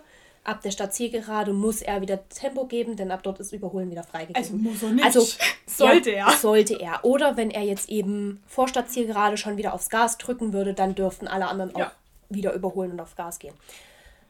Und Max ist eben ne, ein bisschen neben ihm gefahren, zum Teil eben mit der Nasenspitze vor ihm. Wird später relevant. Das war auf jeden Fall eine Situation. Dann kam es zur Rennfreigabe. Ja. Ich glaube, Lewis Hamilton hat wirklich bis Startzielgerade gewartet. Ja. Und dann ging das Feuer los, denn plötzlich hatten wir einen Zweikampf zwischen Max auf frischen Reifen, Louis auf alten Reifen und diese komplette letzte Runde. Ich weiß, ich, ich weiß nicht, wenn ich das jetzt mal so viel Adrenalin im Körper hatte, ne? Ja. Also, es war wirklich. Ich verstehe, wenn man nur diese Runde anguckt, warum Menschen sagen, das war das spannendste Rennen. Mhm. Was auch natürlich ein bisschen daran liegt, dass diese Umstände der Weltmeisterschaft waren. Aber diese Runde war fantastisch ich würde gerne solche Runden viel, viel öfters im Rennsport ja, sehen. Das stimmt. So, jetzt behandeln wir aber mal diese ganze Problematik rund um das Safety Car. Also Ende war, wie mhm. ihr euch jetzt vielleicht denken könnt, Max Verstappen hat das Rennen gewonnen. Und damit ging das zweite Drama in drei Akten ja. los. Also der zweite Teil des Dramas in drei Akten. Nämlich Mercedes und der Protest, beziehungsweise erstmal die Kritik an der Entscheidung. Und da muss ich tatsächlich sagen, die Entscheidung von Michael Masi war eine Katastrophe. Ja. Denn ich finde, entweder hätte er von vornherein sagen müssen, nein, die dürfen leppen, also mhm. die dürfen überrunden, ja. das, sie dürfen vorbei, so wie es eben immer war, also was Sebastian Vettel gesagt hat, so wie es eben immer ist. Mhm. Dann hätte er sich halt komplett rausgezogen, hätte gesagt, so machen wir das immer, deswegen machen wir das jetzt auch. Mhm. Ein Punkt war, glaube ich, dass man das Rennen auf Biegen und Brechen nicht hinterm Safety Car ja. zu Ende fahren müssen. Und um der Problematik vorzubereiten, weißt du, was ich gemacht hätte? Ich hätte eine rote Flagge gegeben. Ich auch. Ich hätte eine rote Flagge gegeben, hätte das Rennen, denn, also zur Erklärung, eine rote Flagge unterbricht das Rennen komplett, die Runden werden nicht weitergezählt. Die Runden, die hinter einem Safety Car gefahren werden, werden trotzdem gezählt. Hm. Das heißt, die Runden werden halt weniger. Und wenn man wirklich dieses Rennen nicht in einem Safety Car beenden will und man hat gesehen, Latifis Crash hat ein bisschen länger zum Aufräumen gebraucht, das konnte man sehen. Das konnte man selbst als Zuschauer sehen. Ich hätte eine rote Flagge gegeben, mhm. hätte sie in die Box gelassen. Gut, über das Thema Reifenwechseln von mir aus, dann wäre es natürlich noch mal ein bisschen spannender auf die letzten vier Runden ja. gewesen. Weil es halt auch bisher immer erlaubt war, hätte ich gesagt, gut, okay, dann wechselt Reifen. Und hätte dann eben gesagt, dann ist es ja auch so, dass dann die, die noch eine Runde haben, erstmal vorher rausgelassen ja, werden. Die genau. holen sich noch ihre Runde und der Rest startet dann und ich hätte einen stehenden Start gemacht. Ja, ich auch. Und dann hättest du die gleiche Spannung gehabt wie in dieser komplett letzten Runde, aber du hättest als Rennleitung nicht so dermaßen dein Gesicht verloren, wie du es jetzt am ja. Ende hast. Ja, also ich, ich, ich, ja. Und dazu möchte ich auch ganz kurz, bevor wir in die Diskussion einsteigen, klarstellen, ich finde den Protest, den Mercedes dann eingelegt hat, vom Regelwerk her absolut valid. Wenn ich, wenn ich, also vom Regelwerk, ich verstehe, warum sie gesagt haben, nach den Regeln ist es nicht in Ordnung gewesen, was da passiert ist. Ich finde es, ich finde es ist ein valider Protest. Ich finde aber den Protest an sich nicht gut. Ich finde den Protest vom Regelwerk her schon nicht gerechtfertigt, weil es gibt einen Paragraphen, Paragraph 15.2 oder Punkt 3, und der besagt, dass der Rennleiter den Start bestimmen darf. Das heißt, dieser Paragraph 15 setzt den Paragraph in dem Safety Car und es muss überrundet werden oder nicht komplett außer Kraft, weil der Rennleiter das komplett selber festlegen darf weil er halt für das Renngeschehen verantwortlich ist. Der Paragraph 15 besagt, der Rennleiter darf selber entscheiden, wann und wie und auf welche Art mhm. gestartet wird, wer überholen darf und wer nicht. Und das ist für mich schon der Paragraph, der diesen Protest komplett außer Gefecht setzt. Ja, aber ich finde jetzt, wenn man sie wirklich nur auf die zwei Paragraphen stützt, ja. finde ich, dass sie eben die raus, logisch, dass sie natürlich die rausgepickt haben, die ihnen gut getan ja, haben. Ne? Und daher gesehen, ich glaube, das hatte auch, äh, ich glaube, entweder Ralf Schumacher oder Christian Danner hat das gesagt, es ist an sich ein valider Protest. Genau. Es, es stützt auf validen Punkten. Ich muss Natürlich kann man auch verstehen, mhm. dass man erstmal schreit, öh, Bevorzugung, ne? Ich muss aber tatsächlich sagen, dass dieser Protest stattgefunden hat, finde ich das Schlimmste, was Mercedes hätte das tun stimmt. können. Das stimmt. Also ich sag, wäre das irgendwann in der Mitte der Saison gewesen, hätten sie vermutlich ja. keinen Protest eingelegt. Und vielleicht doch, dann wäre es aber nicht so dramatisch gewesen. Ja. Für mich äh, beginnt das Problem schon viel weiter vorne. Für mich ist das Problem, was dieses ganzen Drama überhaupt ausgelöst hat, der Punkt. Ich habe gestern noch mal einen anderen Podcast gehört mit Timo Scheider, der wohl ein bisschen Kontakt zu dem Rennleiter der DTM hatte mhm. und der ein paar Hintergrundinformationen gebracht hat. Eigentlich sind sie davon ausgegangen, da wo Latifi stande, war ein Kran. Das heißt, eigentlich könnte, hätte es das innerhalb einer Runde beseitigen können. Das wäre kein Problem gewesen. Das Problem war, dass die Marshals vor Ort sich nicht auf die, Steck, äh, auf die Strecke getraut haben, weil da noch die Autos ständig Logisch. vorbeigefahren sind und sich das quasi durch die Marshals, die nicht so schnell gearbeitet haben, wie sich die Rennleitung das gedacht hat, das Ganze verzögert hat nach hinten raus ja. und es länger gedauert hat, als man dachte. Und das ist, glaube ich, auch das, wovon Mercedes ausgegangen ist. Mercedes mhm. hat gesagt, wir sind eigentlich vom Zeitplan her so, dass wir das Rennen nicht nochmal starten. Und deswegen gesagt hat, wir gehen auf Nummer sicher und gehen nicht in die Box. Und ich glaube, da liegt der Grundstein des Problems. Ja, und das finde ich eine unfassbar naive Annahme. Ja. Weil es ist ein, es ist ein wettbewerbsentscheidendes Rennen. Es ist ein weltmeisterschaftsentscheidendes Rennen. Beide Fahrer liegen punktgleich auf. Ich meine, man sieht es an, an Red Bulls Strategie, dass sie eben jedes Mal einen Reifenwechsel mitgenommen haben, wenn sie es konnten, ja. weil sie darauf vorbereitet waren. Wir racen nochmal die letzten Runden. Egal, ja. was jetzt kommt. Und Mercedes hat sich einfach darauf verlassen, dass das ein Safety Car schon regeln wird was ganz ehrlich hätten, also hätten sie die Weltmeisterschaft hinter einem Safety Car beendet, wäre das fast noch eine größere Farce gewesen als diese eine Runde, das wie stimmt. sie jetzt passiert ist. Denn so finde ich mit der einen Runde hast du wenigstens noch mal richtig gesehen, was ja, können die Fahrer. Das stimmt. Womit qualifiziert oder womit sind sie an den Punkt gekommen, wo sie jetzt sind, weil wir müssen halt sagen, es waren beide gleich auf. Kann man jetzt also ich möchte noch mal ganz kurz sagen, wenn Leute schreien, öh, aber Red Bull wurde bevorzugt, ja, Mercedes den Großteil der Saison auch. Ja. Also äh, da nimmt sich das nicht viel, muss ich ehrlich sagen. Also, dass wir, dass das Regelwerk komplett überarbeitet mhm. werden muss, haben wir ja schon mal mehrfach geklärt, haben wir auch letzte Folge geklärt. Müssen wir, glaube ich, nicht nochmal aufmachen, das Thema. Aber ich finde, diese Saison, es wurden beide bevorzugt. Man kann ja, bei beiden definitiv. Sachen auslegen als Bevorzugung, weswegen ich dieses Argument von, äh, es wurde wer bevorzugt, ich möchte es nicht hören. Es ist kein valides Argument für mich. Ja, ich muss auch tatsächlich sagen, ich glaube, Mercedes ist noch teilweise in einem sehr rückschrittlichen Denken. Ja. Ich meine, klar, wäre man von dem normalen Rennen ausgegangen, sind wir uns einig, hätte das Rennen nicht nochmal begonnen und wäre nicht nochmal gestartet. Mhm. Und das ist, finde ich, ein sehr rückschrittliches Denken, weil wenn man die Formel 1 betrachtet und die entscheidenden Rennleitungen, entwickeln wir uns in einer sehr amerikanischen Rennserie. Und es gibt zum Beispiel in der NESCA die Regel, es darf kein Rennen hinterm Safety Car beendet werden. Das heißt, wenn in den letzten zehn Runden in der NESCA ein Unfall passiert, wird sofort rote Flagge verhängt, weil es darf kein Rennen hinterm Safety Car beendet Find werden. Finde ich übrigens, könnten wir ab nächstes Jahr ins Regelwerk ja. aufnehmen, mit Ausnahmen so Rennen wie Spa. Ja, und das ist für mich ein Punkt, wo ich sage, ob das jetzt gut ist oder nicht, darüber kann man sich ganz klar streiten. Ich verstehe auch Leute, die sagen, das finden sie Manipulation des Rennen und so.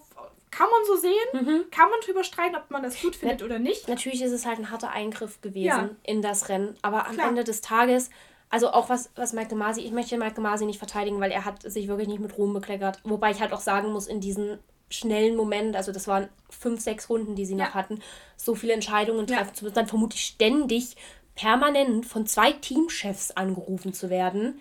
Ich glaube, da ja. würde jeder normale Mensch durchdrehen. Ich glaube, den Umstand müssen wir mal kurz bedenken.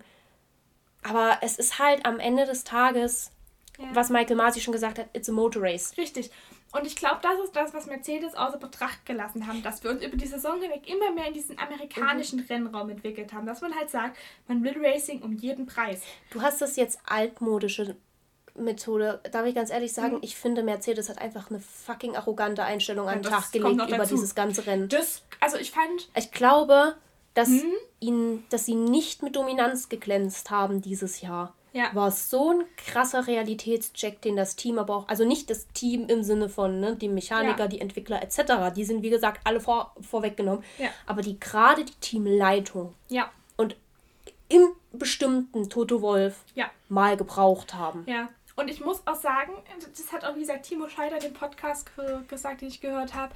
Mercedes ist halt wirklich von dem Denken ausgegangen, wenn wir jetzt in die Box gehen und den Boxenstopp verkacken und hinter Verstappen zurückfallen und es wirklich keinen Restart geben könnte, hätten wir durch einen sinnlosen Boxenstopp in dem mhm. Sinne den Sieg verloren. Wo ich sage, das Denken verstehe ich ganz ja. klar auch. Wo ich sage, hätte das Rennen wirklich nicht gestartet, dann wären sie durch aber, Boxenstopp hinter Verstappen gefallen. Ja, aber ich meine, selbst uns war klar, also wir haben uns in dem Moment geschrieben, ja, wenn die jetzt mit einem Safety Car aufhören, wäre es ja. lächerlich. Also ich glaube, niemand ist, außer Mercedes, ist davon ja. ausgegangen, dass es wirklich mit einem Safety Car endet. Also ich habe auch schon ja. gesagt, und wenn die zwei Runden spontan ranhängen, nur ja. um nochmal zwei Runden racen zu können, fände ich tatsächlich auch eine ja. gute Regelung, dass man eben sagt, von wegen, wenn es jetzt in den letzten fünf Runden ein Safety Car gibt, können alternativ nochmal zwei, drei Runden rangehängt werden nach dem Safety Car. Und das ist was, wo ich sage, das ist mittlerweile eine Denkweise, die ist Fakt. Da sind wir angekommen. Michael ja. Masi und die Rennleitung sind in dem Denken, das sagen Racing um jeden Preis. Und das war nichts Neues. Für mich gibt's auch, für mich ist die Entscheidung, das Rennen zu starten, vollkommen richtig. Für mich gibt es in dem Ganzen prinzipiell zwei Probleme. Mhm. Mein erstes Problem ist die Kommunikation. Ja. Ich verstehe, also ich, ich, ich fand es falsch zu sagen, sie dürfen nicht äh, zurückrunden und mhm. dann diese Entscheidung zu revidieren. Vielleicht hätte man halt wirklich erstmal sagen sollen, wir halten jetzt die Klappe richtig, oder du genau. wolltest sagen, Entschuldigung, wir diskutieren das noch. Richtig. Wir melden uns, wenn wir was richtig. wissen. Ich glaube, und da müssen halt auch die, muss die Rennleitung einfach mal, also wie es dann Mike Masi zum Teil auch gemacht hat, einfach mal auf den Tisch klopfen und ja. sagen, ihr habt jetzt gerade nicht die Position, uns zu beeinflussen, wenn wir eine Entscheidung treffen. Genau. Und das ist das, was ich Punkt 1 nicht falsch fand. Und Punkt 2 ist, ich finde es von der Rennleitung einen unfassbar überheblichen Punkt zu sagen, es dürfen sich die fünf Fahrer oder wie viel es zwischen Hamilton und Verstappen war, drei, die dürfen sich zurückrunden, äh, der Rest aber nicht. Mhm. Weil ich meine, wir haben im restlichen Feld genauso Kämpfe geführt. Ja. Auch wenn das nur um Platz 5 und 6 in der Weltmeisterschaft war, mhm. haben die trotzdem um Punkte und um Plätze gekämpft. Und ich finde es einen unfassbar überheblichen Punkt der Rennleitung zu sagen, wir scheißen auf die Kämpfe und gucken mhm. nur, wer Platz 1 und 2 wird. Ja, vor allem, ich verstehe es halt nicht, warum man dann nicht gesagt hat, wir machen es halt so, wie wir immer machen. Also, ne, ja. natürlich, weil, aber dann, dann sagt man halt, okay, wir hängen noch eine Runde ran. Gut, dann ja. hätte Mercedes auch wiederum gezickt. Und dann so, okay, wir unterbrechen jetzt für die letzten zwei Runden. Ja. Alle in die Box. So, weißt du, das wäre so ein kurzer Stopp gewesen. Das hätte nicht mal das Reifenwechseln sich gelohnt. Ja. Das kann, das ist ja, glaube ich, auch obligatorisch, ob das freigegeben wird. Es gibt ja auch ja. Äh, Rennunterbrechungen, wo gesagt wird, es darf nichts im Auto gemacht werden. Da dürfen zum Beispiel zwar die Fahrer aussteigen, aber es darf nichts im ja. Auto gemacht. Ich glaube, das hatten wir auch in Spa oder so mal zwischen, oder irgendwann die Saison ja. hatten wir das Thema mal. Ich nehme jetzt nur Spa, weil da hatten wir irgendwie die meisten Rennunterbrechungen. Da hatten wir eine rote Flagge. Um, um nicht zu sagen, das war eine laufende Rennunterbrechung. Das, aber, das, das, war eine Rennunterbrechung unterbrochen von Rennen. Ja, aber also ich glaube, wir müssen nicht diskutieren, dass die Entscheidungen, wie sie getroffen wurden, in dem Moment natürlich war alles hektisch, natürlich musste man schnell, aber und ich glaube eben, da liegt halt auch dieses Problem mit diesem Teams dürfen dann mit der Rennleitung ja. funken und sich da irgendwie äußern, weil ich gesagt, also in dem Moment, das Letzte, was die Rennleitung braucht, ist, dass da noch ein Christian Horner ja. und ein Toto Wolf ihn von links und rechts in die Ohren schreien und am besten E-Mails schicken, wie sie denn gerne das Rennen jetzt hätten. Ja. Was auch eine unfassbar, also von allen Teamchefs, also du gehst doch auch als Fußballtrainer nicht zum Schiri und erzählst ihm, wie du jetzt gerne die Nein. Entscheidung hättest. Naja, aber es, es würde nicht so durchgehen. Nee. In den meisten Fällen. Ich habe rausgefunden, im Fußball können Trainer auch rote und gelbe Karten bekommen. Ja, ich finde, das ja. sollten wir für die Teamchefs einführen. Ja. Weißt du, wie viele rote Karten Toto Wolf dieses Rennen gesammelt hätte?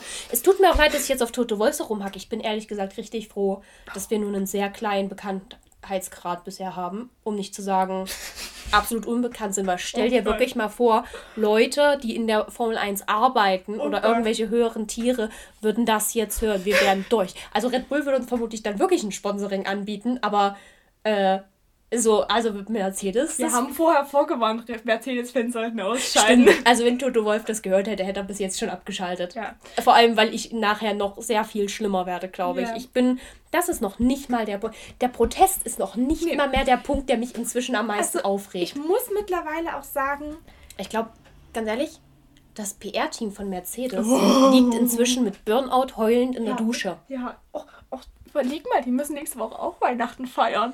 Na, herzlichen Glückwunsch. Oh. Also man muss auch sagen, ich finde den Weg der Entscheidung einfach falsch gewesen. Der, die, die Art und Weise, wie sie gefällt worden ist. Und ich muss auch sagen, es wird ja jetzt viel gefordert, dass Michael Masi zurücktreten soll. Und ich muss auch sagen, Rennleiter ist wirklich ein Job, den möchte keiner, glaube ich, Politiker. machen. Du das kannst ist der nur alles Job. falsch machen. Ich glaube, das ist der schlimmste Job in der Formel 1. Ja, neben gibt. Stuart. Nee, ich glaube, Stuart ist nicht mal so schlimm, weil das machst du mal ein Rennen mhm. und dann bist du raus. Rennleitung bist du das ganze Jahr über. Das ist auch wieder wahr. Und ich muss sagen. Oder wie bei Pirelli sein. Ich glaube, bei Pirelli sein oh. ist auch ein richtiger Scheißjob in der Formel ja. 1. Aber ich glaube wirklich, ich, ich würde es Michael Masi ihm selbst zuliebe raten, ja, zurückzutreten. Ja, ja. Naja, vor allem, weil er dann nächstes Jahr, also ich glaube, weil das, das Thema endet ja nicht mit dieser Saison. Nein. Das wird er nächstes Jahr immer wieder los. Also ja, ich weiß nicht, ich würde auch, ich würde ihm auch, ehrlich, also ich glaube, es wäre schon gut. Ja, ihm zuliebe auch einfach. Mhm.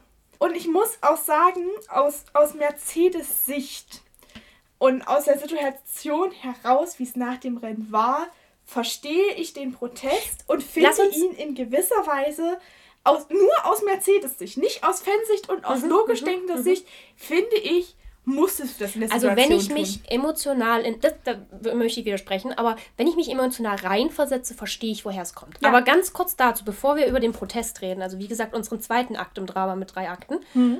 um euch zu erklären, worum es im Protest ging. Im Protest ging es eben einerseits, oder Mercedes hat Doppelprotest eingereicht nach dem Rennen. Und im Protest ging es einerseits darum, dass Max eben während des Safety Cars, so beziehungsweise während Lewis eben da vorne weggeschlichen ist, weil er noch nicht beschleunigt hat, ein, zweimal ein bisschen mit der Nase davor war. Ja. Und der andere Protest lag darin, das musst du jetzt sagen, ich habe den, der, ich hab's vergessen. Der zweite Protest ging um das Safety Car Prozedere. Und zwar steht im Reglement, dass wenn die Autos über äh, zurückberunden, dass Safety Car am Ende der nächsten Runde reingeholt wird. Und in dem mhm. Fall ist das Safety Car quasi nicht in der nächsten Runde, sondern noch in derselben Runde am Ende reingeholt worden. Und Mercedes hat quasi gesagt, das war quasi eine Runde zu früh. Das Safety Car hätte laut Reglement eine Runde später reingeholt werden müssen. Und damit haben sie quasi, beziehungsweise Mercedes Ansinn war, dass die letzte Runde aberkannt wird und das Rennen quasi eine Runde eher endet und damit die letzte Runde quasi aberkannt wird. Und damit eben Lewis Hamilton genau. Meister geworden wird. Der, den ersten Protest können wir ganz schnell erledigen. Die Stewards haben gesagt, das ja, stimmt. Aber das Hätte haben wir im noch, Rennen eine Verwarnung gegeben, ob der wir Punkt die jetzt ist, aussprechen Nee, der. Punkt ist, was glaube ich auch ein bisschen eine Rolle mitgespielt hat, war, dass die Stewards halt auch das noch nie bewertet. Also das haben auch viele, viele Fahrer, die halt schon sehr lange fahren, die haben gesagt, es ist noch nie vorgekommen, dass diese Regel wirklich in Kraft. Also gerade, sie ja. haben halt auch gesagt, Max Verstappen hat sich nach dem Neustart zurückfallen lassen. Er mhm. war nicht beim, also ne, er hat Lewis nicht direkt überholt, sondern war halt erst wieder hinter ihm und damit war das Ding eben in Ordnung. Ja. Zumal halt auch viele äh, Fahrer, ich glaube auch, ich weiß nicht, ob es Vettel war, aber es war irgend, also entweder Vettel oder Alonso, mhm. also jemand der Älteren, sage ich jetzt mal, hat halt auch gesagt, sowas haben sie noch nie geahndet, das wäre halt lächerlich, ja. wenn sie jetzt damit anfangen. Und, und die Stewards meinen halt auch, klar, er hat überholt in gewisser Weise, aber beim in dem Moment des Startes war er hinter war er ihm. Hinter, genau. Von daher, und das war auch ein Punkt, wo Mercedes dann gesagt hat, na gut, dann wir es halt unter den Tisch fallen, sage ich mal. Der zweite Sinne. Protest hat dann ein bisschen länger gedauert mit der Diskussion. War auch der kompliziertere, würde ich war sagen. Auch der, ja, natürlich, weil, naja gut, der Punkt war halt, was sollen die, also was, gut, die Stewards, ne, aber was, die Entscheidung, die getroffen wird, war halt entweder, ja, verlieren wir als Rennleitung komplett das Gesicht, indem wir sagen, ja, nee, war scheiße. Also, ja. dass es scheiße war, wussten wir alle und ich glaube, das wurde auch so gesagt, dass das unkonventionell war, etc. Aber ja, es war halt die Frage, verlieren wir das Gesicht? Oder äh, stehen wir jetzt dabei ja. auf die Gefahr hin, dass uns hier wieder alle aufs Dach steigen? Also, es war für die Stewards und auch für die Rennleitung war es eigentlich eine Lose-Lose-Situation. Ja. Das Absurde in der Diskussion war ja eigentlich, bei dem zweiten Protest stand ja nicht Mercedes gegen Red Bull, mhm. sondern eigentlich Mercedes gegen die Rennleitung. Ja. Red Bull hat aber für die Rennleitung verargumentiert und ist für die Rennleitung dort Weißt du, was ich das Schönste fand? Christian Horner, dessen Team gerade den neuen Weltmeister stellt, mhm. ist dort bei den Stewards angetanzt. Toto Wolf, der vermutlich irgendwo in diesem Protest mit drin hängt, der ist schön feiern gegangen. Der war nicht ja. dabei. Ich habe auf die Dokumente geguckt. Der war nirgendwo angegeben als Vertreter für ja. Mercedes. Dafür haben sie einen Anwalt angeschleppt. Die sind ja auch mit Anwalt dort angereist. Naja. Um anzumerken, einer der anerkanntesten Sportanwälte in der eigentlich überhaupt im der ganzen Sportwelt. Fand ich, fand ich Christian Horner sehr schön, wo er gesagt hat, ja, also ist doch viel sagen, dass sie jetzt schon mit Anwalt ja. auftauchen. Wir haben keinen Anwalt dabei, ja. ohne jetzt hier Stimmung für jemanden machen zu wollen. Aber ich muss halt in dem Moment sagen, so, obwohl ich auch, also ich habe danach einen Kommentar von einem Journalisten gemeint, wo, wo die gesagt haben, naja, wäre das Rennen anders ausgegangen, hätte Red Bull auch anders reagiert. Natürlich. Also Sie waren einfach in der überlegenen Position. Ja, natürlich, aber ich glaube halt auch, Red Bull ist, sag mal, ich sag mal, das knappe Verlieren ein bisschen besser gewöhnt als Mercedes. Ja. Also ich glaube natürlich, da hätte es auch Interviews gegeben, wo du dir den Kopf gegriffen hast. Gerade Red Bull, ich muss gerade sagen, also gerade Red Bull und Christian Horner in Kombination sind dieses Jahr sehr unberechenbar gewesen. Ich also auch tatsächlich vom Interview her Gehalt, finde ich, sollte Red Bull auf Dr. Helmut Marko mehr Acht geben als auf Christian Horner. Das stimmt, aber ich habe das, also ich weiß halt nicht, wie die englischen Interviews von Dr. Helmut Marko sind oder aber ob er nur in den deutschen so abgeht. Weil er sich so denkt, in besser. Deutschland kann ich es ja sagen. aber ja, gut, und um das, das ist die Situation mit des Protestes. Meine Meinung, ich weiß immer noch nicht, was Mercedes. Also, wie gesagt, rein emotional verstehe ich, woher dieser Protest kommt. Aber ich verstehe nicht, was Mercedes versucht hat, damit zu erreichen. Denn es gibt nur die zwei Fälle. Also der, der jetzt eingetroffen ist, der Protest wurde abgeschmettert. Dann haben sie halt einfach gezeigt, okay, natürlich, wie gesagt, emotional verstehe ich es, aber dass sie halt objektiv gesehen keine guten Verlierer sind. Hm. Oder der Protest wäre durchgekommen, Lewis Hamilton wäre nachträglich Weltmeister geworden. Aber was willst denn du mit so einem Sieg? Ja. Also kein Mensch Gut, doch die Lewis Hamilton-Fans vielleicht, weil die erkennen ja alles an. Entschuldigung, das so sagen zu müssen, aber es gibt echt ein paar toxische darunter. Gerade von einem Sir Lewis Hamilton. Er ist jetzt übrigens Ritter. Offiziell, wir haben ja in dem Podcast schon öfter Sir Lewis genannt. Er ist jetzt offiziell zum Ritter geschlagen. Auch nur, also von Prinz Charles. Ich glaube, ich wäre ein bisschen enttäuscht, wenn ich Ritter werde und dann ist es nur Prinz Charles. Ich meine, ist das Prinz Charles? Ich glaube, das Einzige, ich glaub, was noch Queen... schlimmer sein kann, wenn du von Prinz Harry zum. Nee, ich glaube, da bist du. Also, Harry fände ich okay. Ja, aber zumindest vom Stand der Monarchie her. Ja, das ist richtig. Aber ganz ehrlich, ich glaube, die Queen lebt nur so lange, weil die auch keinen Bock hat, dass ihr Sohn auf den Thron kommt. Ja. Die, die, die denkt, hoffentlich überlebe ich den, hoffentlich überlebe ich ihn. Ja, und honestly, so viel wie die Frau auf dem Buckel hat, die schafft das. Also, nur Gott ist, ist länger lebendig als die Frau. ja. Ich, ich frage mich halt, was wollte Mercedes erreichen?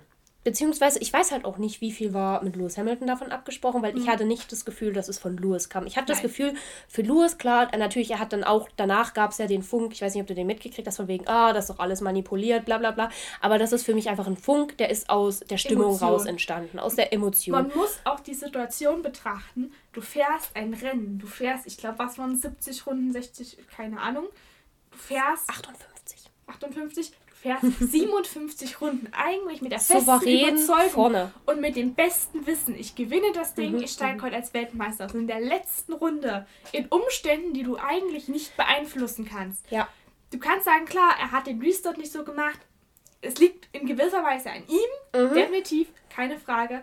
Aber in der Situation, wo du sagst, dein Team hat die Strategie verkackt, du ich meine, Hamilton hat sich eigentlich der, im Boxenfunk die ganze Zeit aufgeregt. Wieso kommen wir nicht in ja. die Box? Ja. Wo du sagst, eine Situation, die nicht in seiner Hand lag, faktisch. Ihm gesehen. kann man wirklich auch nichts vorwerfen. Also auch in diesem Zweikampf. Also wie gesagt, ja. ich möchte auch vorhin, weil ich gesagt habe, ja, in der fahrerischen etc., ich möchte Lewis damit nicht absprechen, dass er ein krasser Fahrer ist. Ich möchte ihm einfach nur zusprechen, beziehungsweise Max zusprechen, dass er auf der gleichen Stufe liegt. Definitiv. Was für beide, glaube ich, einfach. Ja. Also ich, ich möchte sagen, so, wir wissen jetzt noch nicht, was George nächstes Jahr in dem Auto leistet, ja. aber ich sehe die beiden, das sind einfach gerade die stärksten Fahrer, die wir in diesem Feld haben. Und ja. das bisher ohne Konkurrenz.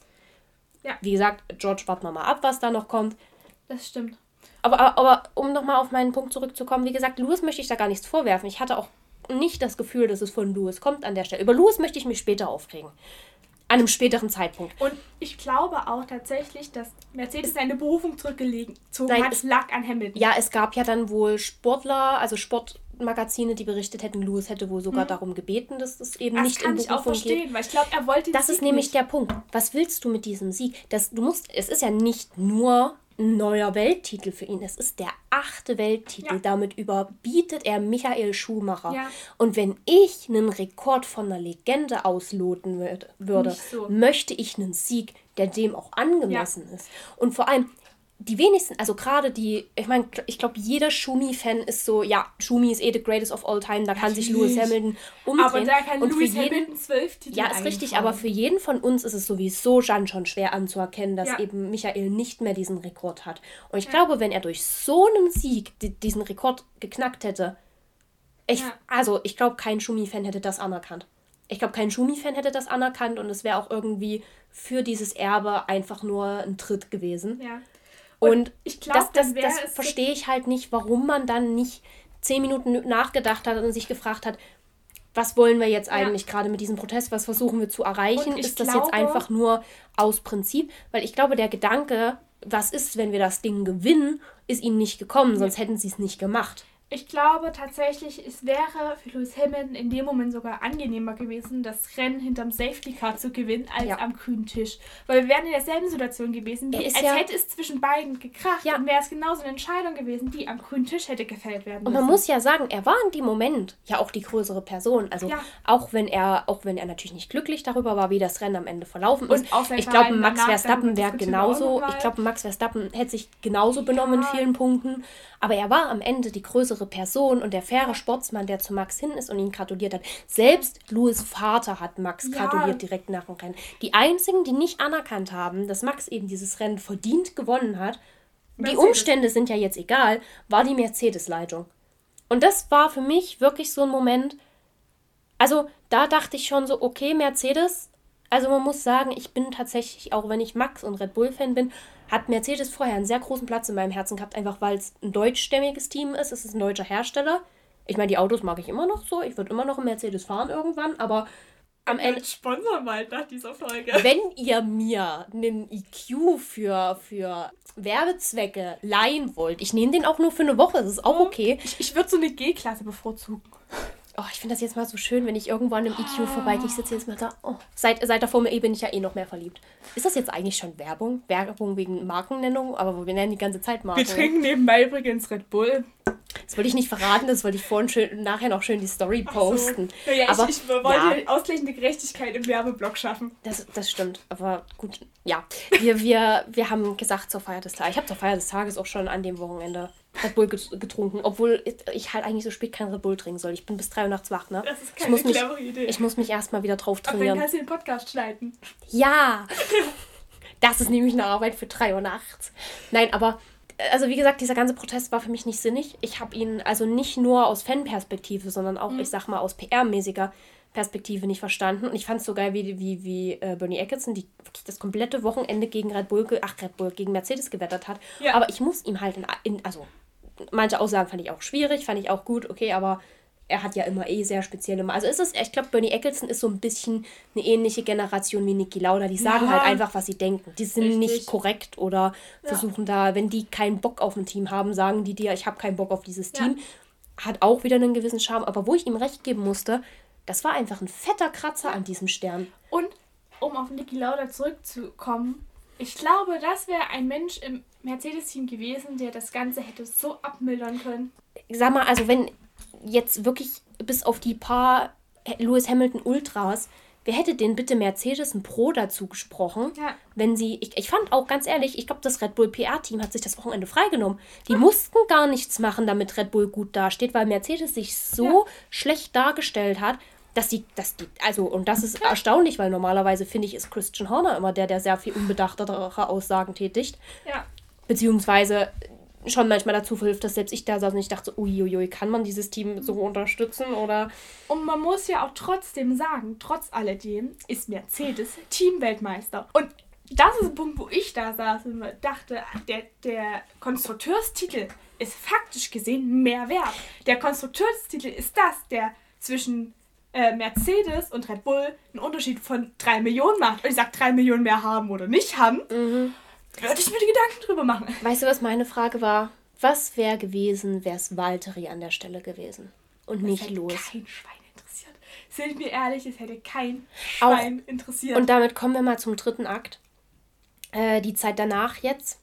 Ein Beispiel gestern war die Verleihung. Gestern war Donnerstag, der 16.12. Ja, da war die das, das hätte man jetzt im Notfall auch googeln können, wann die Preisverleihung war. Ja. Gestern war die Preisverleihung von der FIA in Paris. Und Lewis Hamilton, einen Tag davor, also am Mittwoch zum Ritter geschlagen, ist dort nicht aufgekreuzt, was witzigerweise noch Folgen haben könnte, denn im FIA-Regelwerk ist für Fahrer festgelegt, wenn sie in den Top 3 sind, müssen sie zu dieser Verleihung eigentlich aufkreuzen. Ja. Ich bin gespannt. Auf jeden Fall fand ich es ja so ironisch. Toto Wolf hat sich dann doch irgendwann geäußert, da, dazu gleich. Eine Äußerung war aber auf jeden Fall, er wird auch nicht auf dieser Gala sein, aus Loyalität zu Lewis. Und ich saß so da, mit allem Respekt, den ich für Toto Wolf habe, dein anderer Fahrer ist auch dort. Wo ja. ist die Loyalität zu Walter Bottas? Ich weiß, er ist nach diesem Jahr nicht mehr euer Problem. Aber ich glaube, übelst große Töne geschwungen. Er wird immer zur Familie. Er wird immer zur von Teamgeist. Und wir sind so, wir sind so, es gibt bei uns keine Bevorzugung. Ja. Also wenn das jemand tatsächlich bis jetzt noch geglaubt hat, äh, spätestens ab jetzt dürfte klar sein, dass Walter Bottas in dem Team, also und da rede ich wieder nicht von den Mechanikern oder wer auch immer, mit dem er eng gearbeitet hat. Ich glaube, ja. da hat Bottas einen extrem hohen Stand und ich glaube, für die wird der immer zum Team irgendwo ja. gehören. Ja für, für Mercedes hatte Valtteri Bottas keinen Wert. Das war einfach nur ein Zweitfahrer. Er war dieses Jahr vor allem ein bisschen unliebsam, weil er nicht.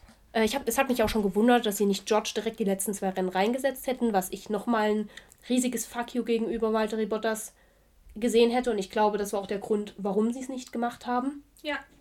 Ich dachte mir dann so, wo ist deine Loyalität zu deinem anderen Fahrer, der immerhin Platz 3 eingefahren hat? Hm. Denke, wo ist, wo ist da die Loyalität? Ja. Warum? Also, ne, auch in diesem Statement am Ende, ein Satz kam zu Walter Bottas. Ja. Ein Satz. Der Junge ist einfach schon mal allein feiern gegangen, ja. während die sich da alle rumgekloppt haben, ja. wegen einem Titel, den Lewis vermutlich am Ende gar nicht wollte auf dem Weg. Richtig. Und man muss auch sagen, ich finde, das ist diese Aktion zu dieser FAA-Gala nicht aufzutauchen, ist nicht nur ein schlechtes Licht, was auf ihn geworfen hat, sondern auf die Formel 1 an sich. Wir haben du hast dort Kartmeisterschaften, die Formel E, irgendwelche Langstrecken, Rennmeisterschaften. Formel 2, Formel 3. Rennklassen, von denen ich noch nie im Leben was gehört habe. Ja. Ich, also ich habe mir das Ding so ein bisschen angeschaut gehabt und muss sagen, was ist denn das für ein Licht, wenn die Formel 1, die anerkannteste und weltberühmteste Rennserie, die einzigste ist, wo sich der Zweitplatzierte dort nicht auftaucht? Weil er schmollt. Richtig. Und anders kannst du es auch nicht sagen, weil jetzt hat ja Lewis Hamilton, ist ja wohl auch der Formel 1 auf Instagram entfolgt, was ja ganz großes Drama war. Und ich muss sagen, wirklich Lewis, ich sag mal, bis nach dem Rennen war er mir noch, dachte ich noch so, okay, immerhin ist er ein fairer Verlierer. Er hat Max gratuliert und ne, ich fand es auch sehr schön, dass eben Max gesagt hat, wegen er kann schon verstehen, dass das für Lewis gerade schmerzhaft ist. Aber dann kam dieses Toto Wolf-Interview, wo dann die Ansage kam, ja, wir wissen nicht, ob wir uns davon erholen können. Wir haben den Glauben komplett in den Rennsport verloren. Wir wissen auch nicht, ob Lewis nächstes Jahr wiederkommt. Und da sage ich dir ganz, ganz ehrlich, wenn Lewis Hamilton wegen dieser Scheiße aus dem Sport austritt, dann mhm. hat er auch in diesem Sport nichts ja. mehr verloren. Denn wenn das das Härteste ist, was ihm in seiner mhm. Karriere passiert ist, also ich meine, Lewis Hamilton hat ja selber erzählt, er wurde rassistisch beleidigt zum Teil im Kartsport, er hatte einen unfassbar schweren Aufstieg, weil er nicht aus einem ja. wohlhabenden Haus kam. Wenn das das Schlimmste ist, was ihm passiert ist, ja. das war, ist einfach nur unfassbares Mimimi-Gehabe. War das der WM-Kampf gegen Felipe Massa, der für fünf Sekunden Weltmeister war? Stell dir mal vor, Philippe Massa hat das. Stell dir mal vor, ein Sebastian Vettel hätte das gemacht. Diese Situation war genauso hart. Die Leute hätten dem einen Vogel gezeigt, deswegen ja. den Sport zu verlassen. Also natürlich, wir wissen jetzt noch nicht, ob Lewis Hamilton, ich, ich sehe es auch nicht, weil das wäre wirklich, also damit würde er sich seinen kompletten Ruf zerschießen. Ich kann Dann mir auch würden gut wirklich nur noch die Hamilton Ultras zu ihm ja, halten. Ich kann mir auch gut vorstellen, dass Lewis Hamilton heute da ist und dachte, warte, das habe ich doch nie gesagt. Ich möchte den Sport verlassen. Wer hat, ja. wer hat denn sich das ausgedacht? Ich glaube, gerade generell geht gerade viel ab, wo sich Lewis Hamilton einfach nur denkt, Entschuldigung, Entschuldigung, was passiert hier gerade? Aber wirklich, also wo ich dann auch so da saß, ich meine, klar, er soll sich jetzt seine Auszeit nehmen, er soll runterkommen, soll das verkraften. Ich möchte ihm nicht, dass das nicht schmerzhaft für ihn ist. Natürlich ist das ja. schmerzhaft, natürlich ist das ein harter Schlag. So besonders, wenn du dir einfach bis vor einer Runde sicher warst, dass du das gewinnst und dann gewinnst du es eben doch nicht. Und man muss ja sagen, es wäre ein spektakulärer Sieg gewesen. Definitiv. Ich verstehe, dass das hart für ihn ist, aber dieses öffentliche Mimimi und wenn es nur durch Toto Wolf ist, ist im Moment einfach sehr schwer zu ertragen. Und da kommen wir zu meinem Punkt. Ich werde Mercedes nächstes Jahr mit dem Arsch angucken. Das kann ich leider nicht, weil George Russell dort Ja, ich weiß, du bist mir ab nächstes Jahr Mercedes zuständig, weil ich werde mich nicht mit denen beschäftigen. Mich juckt es nicht, was die nächstes Jahr machen. Mich, ich gucke mir George Russell an, ne? So was er als Fahrer leistet. Mir ist es scheißegal, was Lewis Hamilton nächstes Jahr leistet. Und mir ist auch scheißegal, was Mercedes nächstes Jahr leistet. So ich, ich, ich weigere mich einfach, mich weiter mit ihnen zu beschäftigen. Es ist einfach so dieses Verhalten, dieses bockige Kleinkindverhalten. Das sind alles erwachsene Männer. Ja, es ist scheiße, wie sie das Rennen verloren haben. Es ist scheiße, wie sie die Saison verloren haben. Ja. Aber am Ende des Tages, es ist ein Sport und ein Sport hat Hoch und Tiefs. Man kann nicht jedes Jahr einfach alles wegdominieren und sich darauf ausruhen, was mal seine Erfolge waren.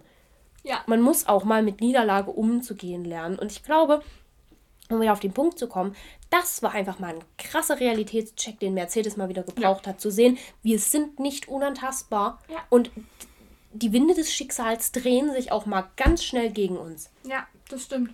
Und also wie gesagt, dieses, dieses komplette Mimimi, was jetzt gerade los ist, und mir tut so leid, weil du siehst es ja auch jetzt, wir reden fast nur über, über Mercedes. Ja. Max Verstappen hat seinen ersten Weltmeistertitel. 24 Jahre ist der Junge. Der hat noch den kompletten Sport vor sich. Der fährt seit er 18 ist in der Formel 1, ja. 17 ist. Der ist in einem Formel 1 Auto gefahren, bevor er überhaupt ein normales Auto fahren durfte. Also legal, ja. ob er es fahren konnte, ist ein anderes Thema. Und wir reden über Mercedes und deren Rumgeheule, weil sie was, die Konstrukteursweltmeisterschaft und den zweiten und dritten Platz in der Fahrerweltmeisterschaft gewonnen haben.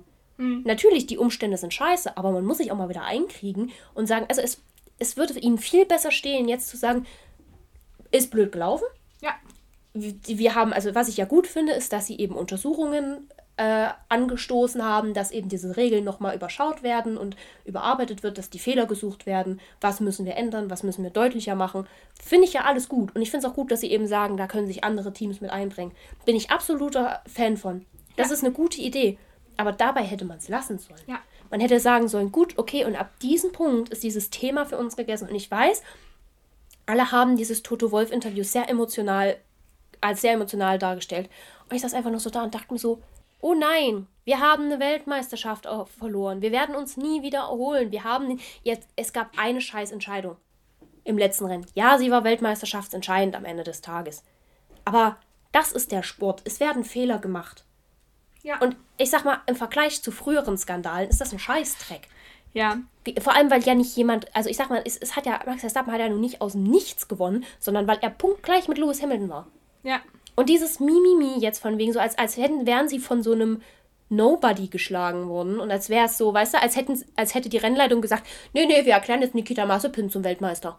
Ja. So aus dem Nichts. Ja. So. Und ich muss auch sagen, es, es war die, also hätten sie diesen, diese Berufung durchgezogen.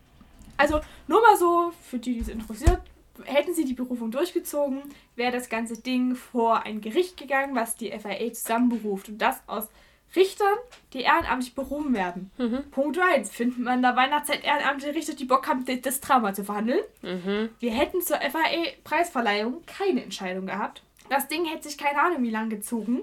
Safe bis ins neue Jahr. Und du hättest da gestanden und hättest eigentlich zwar einen Weltmeister gehabt, aber du hättest nicht gewusst, ob es der endgültige Weltmeister ja. ist. Und du hättest damit diesen kompletten Sport so ins Lächerliche gezogen. Und ehrlich, es, es hätte mir auch für Max Verstappen einfach nur ja. so leid getan. Ja. Es hätte mir nur so leid getan, weil er schon mal ja. nach diesem Sieg, nach diesem bombastischen Moment zittern musste, ob er denn jetzt wirklich Weltmeister bleibt. Gut, natürlich wird Red Bull mit einer gewissen Überzeugung von, ja, ja, wir gewinnen das schon rangegangen sein. Aber dann nochmal vor so ein, so ein Gericht gestellt zu werden und wieder darum kämpfen zu müssen, dass man einfach die bessere, was, die besseren Leistungen dieses Jahr hatte ich weiß nicht mehr, ich weiß, ich weiß halt auch nicht, was Mercedes erreichen wollte. Also, und dann finde ich auch eine Toto Wolf so, ja, wir wissen, dass das auch blöd für Max war. Ja, dann hätte er das gelassen. Ja. Es hat niemanden Erfolg gebracht. Ihr habt, ihr habt Ansehen verloren. Los Ansehen hat darunter gelitten. Ich, ihr habt nur verloren dieses Jahr. Ja. Was, was soll das denn? Wärt ihr einfach mal drüber hinweggekommen, dass es, ja, natürlich davon protestieren, dass es eine Kackentscheidung ist und da hätte man sich von mir auch noch ein paar Tage online ausheulen dürfen, dass das eine Kackentscheidung ist. Und das ist so das, was mir dieses Jahr generell in der Formel 1 krass auf den Sack ging. Dieses ständige Unfrieden, dieses ständige Hin und Her und jetzt wieder. Du willst einfach doch, also, weißt du, ich möchte doch einfach nur das enjoyen, was auf der Strecke ist. Ja. Diese Politik ringsrum macht manches so viel schlimmer als besser. Das stimmt. Natürlich, also wie gesagt, um das nochmal klarzustellen, ich verstehe absolut, woher Mercedes mit ihrem Protest kommt, aber wenn man fünf Minuten rational drüber nachgedacht hätte, dann wäre man auch auf die Idee gekommen, dass es keine gute Idee ist, jetzt unbedingt auf die emotionale ja. Ebene zu gehen. Ja. Um das Thema mal zum Abschluss zu bringen, wir haben noch ein bisschen was auf unserer Liste für heute stehen. Das wäre ein safe zwei Stunden Podcast heute. Ja, definitiv. Um unsere Meinung zusammenzufassen. Wir verstehen auf emotionaler Ebene die Reaktion von Mercedes definitiv, mhm. dass sich das ankotzt, so eine Weltmeisterschaft zu verlieren ist vollkommen nachvollziehbar. Die Reaktion, wie man damit umgeht und auch wie man sich selber damit nach außen hin zeigt oder was für eine Außenreaktion man da damit auf sich zieht, ist einfach nur lächerlich. Mhm. Und man hat sich damit mehr ein Eigentor geschossen, als man sich geholfen hat. Zur Ehrenrettung möchte ich ganz kurz in dem Punkt einfügen. Toto Wolf hat ein State, also hat auch in diesem Interview gesagt, sie wissen, dass es auch für Max jetzt blöd war. Sie wissen auch, dass es halt Max Weltmeisterschaft so ein bisschen in den Schatten gestellt hat, was, sie, was ihnen sehr leid tut. Und äh, sie gratulieren Max und auch Red Bull. Und Toto meinte auch, ja, er hat absolut kein Problem mit Red Bull als äh, mit dem Red Bull-Team sie gratulieren, sie erkennen es jetzt an. Wie gesagt, ich glaube, Lewis wäre auch schon nach den zwei, drei Tage nach dem Rennen halbwegs cool damit gewesen. Oder hätte sich halt zumindest halt einfach den Winter freigenommen und ja. ne, zurückgezogen, wäre ja auch voll okay gewesen. Ja, zur Ehrenrettung, es wurde von Toto Wolf jetzt wieder so ein bisschen gegengesteuert. Meiner Meinung nach aber halt auch einfach zu spät. Ja, und ich muss auch sagen, ich glaube, Lewis Hamilton hätte das Ganze öffentlich nicht so ausgeschlachtet. Der hätte sich Von ihm hast du ja gar nichts Nein. gehört, bis heute. Und du das finde ich Bilder. richtig so. Ja, das finde ich auch okay. Also du hast irgendwie von seinem Bruder gehört, dass er gerade nicht so mit vielen ja, Leuten redet. Aber klar, dass das erstmal, dass du das erstmal sacken lassen musst, klar. ist ja klar. Und ich sage halt auch, der Mann hat halt mit seiner, mit seinem Ritter, ich will mal Krönung sagen, mit seinem Ritterschlag hatte der auch einfach was anderes im Kopf. Und ja, ich glaube, klar. hätte Mercedes nicht so einen Aufstand gemacht und hättest du halt von Mercedes nicht viel gehört, gehört, hättest du von Lewis Hamilton nicht viel ja. gehört und dann wäre dieses ganze Thema Der hätte durch sich mit gewesen. Ritterschlag aufmuntern können. Was ich aber auch finde, ist einfach, dass Mercedes die Fans auch krass aufgestachelt hat in der letzten Woche. Ja. Also auch, auch, auch gerade diese Hamilton-Ultras, die dann wirklich auch zum Teil beleidigen gegenüber anderen, also gegenüber dem Team, also dem anderen Team und dem anderen ja. Fahrer werden. Aber gerade diese ganzen Ultras, ich meine, die hat Max auch. So, ne? Die wurden jetzt in dem, also wäre es andersrum gewesen, wer weiß, was Red Bull getan hat. Das möchten wir jetzt mal in den Raum stellen. Diese, dieses, dieses Aufhetzen der Fans ist auch nicht gut. Das ist auch was, was mir diese Saison aufgefallen ist, auf beiden Seiten. Und das ist einfach eine richtige Scheißsache. Gebt euren Fans bitte durch. Und da kommen wir zu so Aktionen, wie das ans Parlament irgendwie projiziert. Ich weiß nicht, ob du das gesehen hast, projiziert wird, von ja. wegen Give Hamilton your, your title back und nicht so welchen Titel. Ja. Er hat dieses Jahr keinen Titel. Da ist nichts ja. zurückzugeben. Da hat einer drunter kommentiert, was ich sehr gut fand. Was heißt auf, auf Holländisch nochmal, na, dann holen dir doch.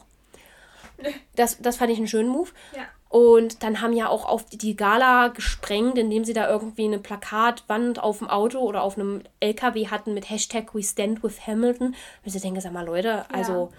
Man muss sagen, klar, ihr könnt, ich finde, das ist der falsche Anlaufpunkt. Klar, ihr könnt euren Frust über die Rennleitung und über die Entscheidung auslassen. Ja. Das finde ich vollkommen gerechtfertigt. Aber nicht so ein Moment, wenn es Max Moment ist. Es ist sein Moment, wo er die Weltmeisterschaft ja. gekriegt hat.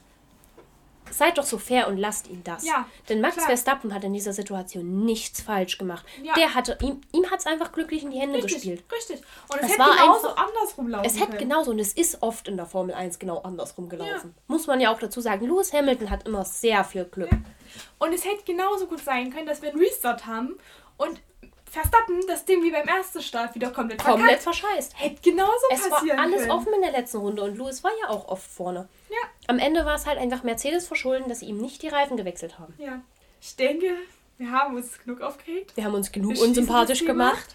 Ich würde sagen, wir kommen zu einem Thema, was uns etwas runterbringt. Du, ich glaube, selbst wenn uns irgendwann mal, weißt du, wenn irgendwann mal Leute unsere alten Folgen hören, ich glaube, das ist so die Folge, wo sie sagen, nee, die kann ich nicht weiterhören. Nee, jetzt, jetzt sind sie mir so unsympathisch. außer, außer die Verstappen-Ultras, die so, ja, Hamilton-Bashing. Solltet ihr die Folge in ein, zwei Jahren hören und jetzt an dieser Stelle sein, gebt uns mal bitte Bescheid. Ja, dann bitte schreibt uns kurz so, hey, bis eben fand ich euch geil, jetzt habe ich aber die Folge über über Abu Dhabi 2021 gehört, jetzt finde ich euch scheiße, weil dann können wir euch sagen, ob wir weiter so bleiben oder ob wir. Aber ich meine, es ist halt ein Fan-Podcast und ja. wir sind halt hier auch ehrlich, ne? Ist halt ja. unsere Meinung. Ist ja okay. Also, wenn ihr anderer Meinung seid oder sagt so, nee, das stimme ich euch gar nicht zu, dann schreibt uns doch auf, auch gerne auf unserem Instagram-Profil zum Beispiel. Let's talk about F1-Podcast und ja, wir diskutieren auch gerne mit euch. Und natürlich alles, also vieles, was wir auch sagen, ist halt auch emotionsgeprägt. Ihr könnt ja. es natürlich emotionsgeprägt auch komplett anders sehen. Bitte werdet nur nicht beleidigend. Das ist dann, das ist dann der Moment, wo ich auch bereit bin, Kommentare zu löschen und zu blocken. Genau. Das sage ich gleich von vorne weg. So, ich würde sagen, um das Rennen abzuschließen, Übrigens, als kleinen Spoiler, wir haben noch einen kleinen Jahresrückblick vor. Deswegen, es könnte eine etwas längere Folge werden. Also, hört euch jetzt gerne noch unsere Helmdesign-Kommentare an und solltet ihr dann ganz müde sein, die restliche Folge dann vielleicht am nächsten Morgen. Es könnte noch eine zweite hinten dran werden. Es könnte noch eine zweite Folge hinten dran werden. Genau. Ich würde sagen, ach so, was ist denn dein Verlierer des Rennens? Ich würde wieder vergessen. Mein Verlierer des Rennens ist im Gesamtblick mit äh, dem, was die Woche noch darauf folgte, Mercedes, die Mercedes-Teamleitung.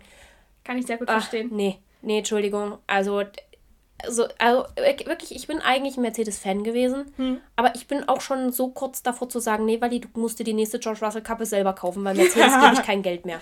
Ja, das verstehe ich. Mein Verlierer des Rennens ist für die Art und Weise der Kommunikation und der Entscheidungsfällung ist für mich tatsächlich Michael Masi und die Rennleitung mal wieder.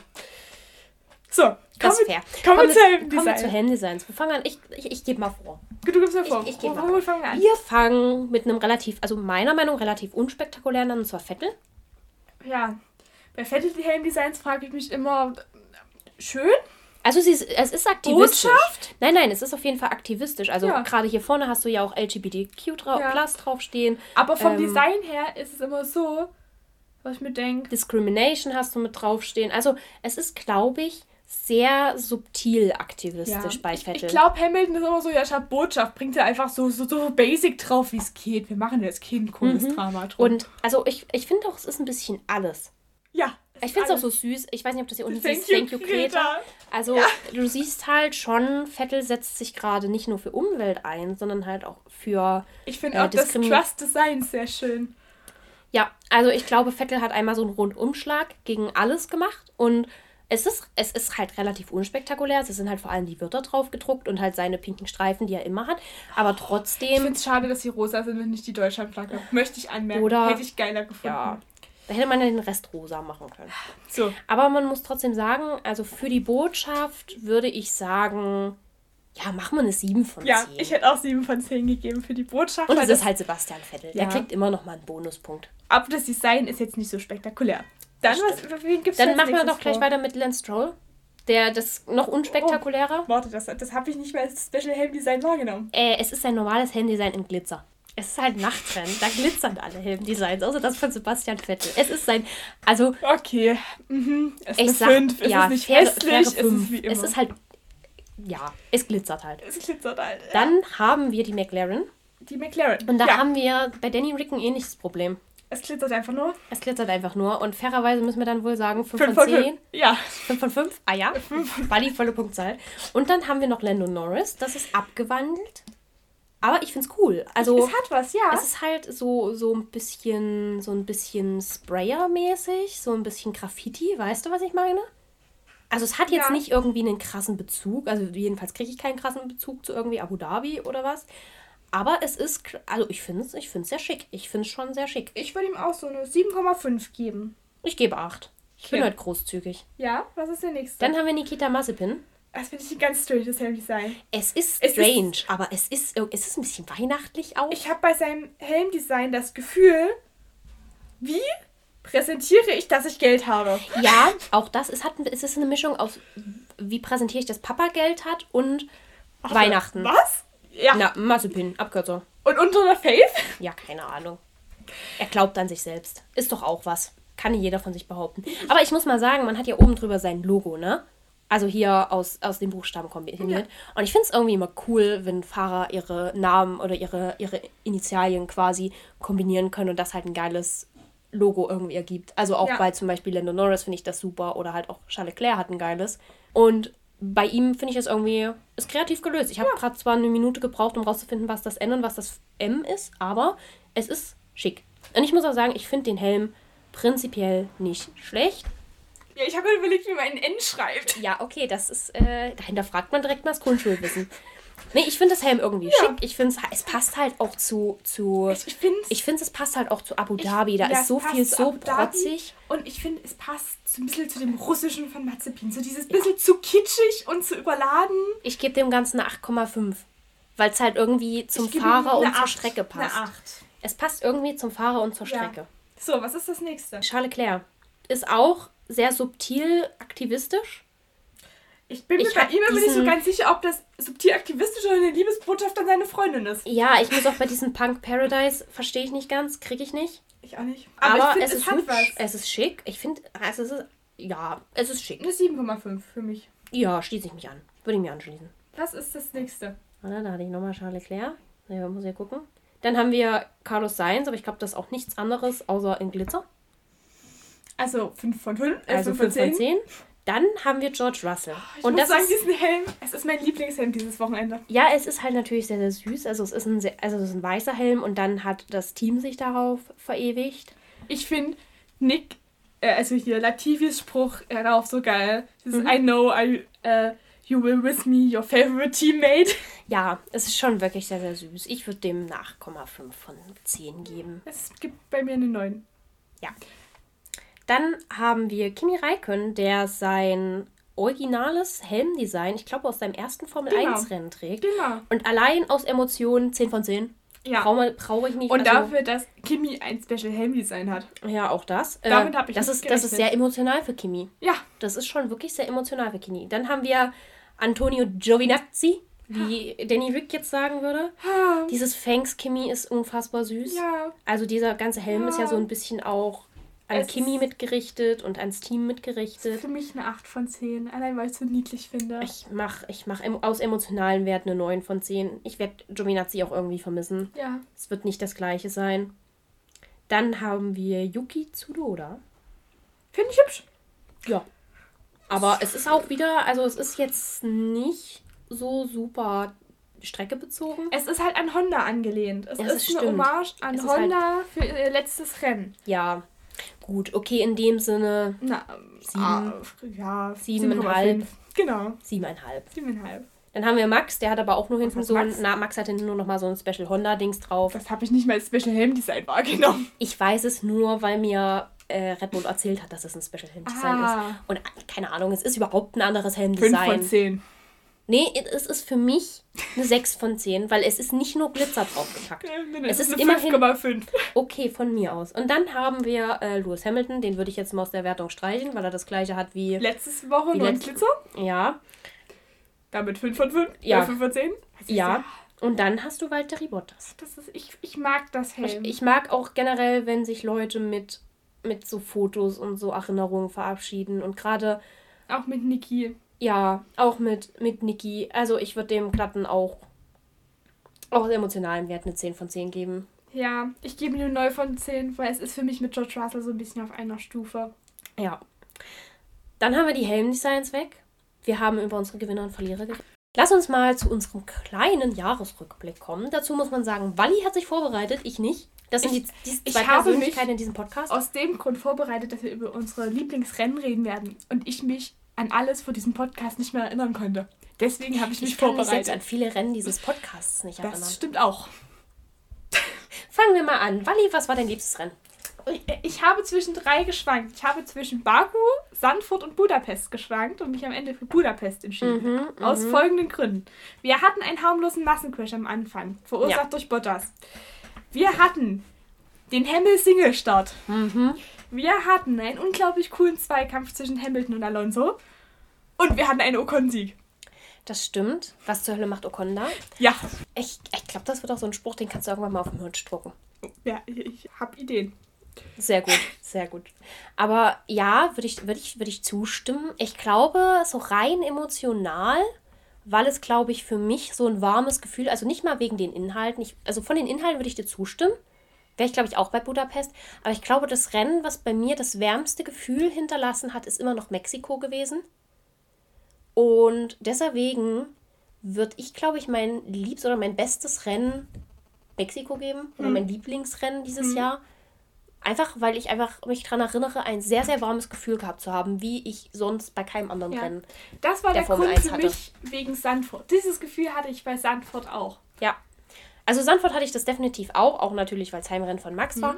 Aber Mexiko auch mit Paris und weil ja. ich Paris einfach. Das kann ich nachvollziehen. Also es ist so, auch wenn ich dran zurückdenke, dazu kommt noch der Hebebühnenmoment mit dem Auto, was, glaube ich, einer meiner Lieblingsmomente der Formel 1 Die für immer bleiben wird. Später. Ja, könnte ich schon mal spoilern, ist, glaube ich, einer meiner Lieblingsmomente. Aber ich glaube deswegen, es ist bei mir Mexiko. Ja. Gut, Wally, was ist das? Was fandest du, was ist dein letztliebstes Rennen oder das ich schlimmste hab, Rennen? Ich habe oder? zwischen Spa und Großbritannien geschwankt und mich am Ende einfach aufgrund des Racing-Anteils für Großbritannien entschieden.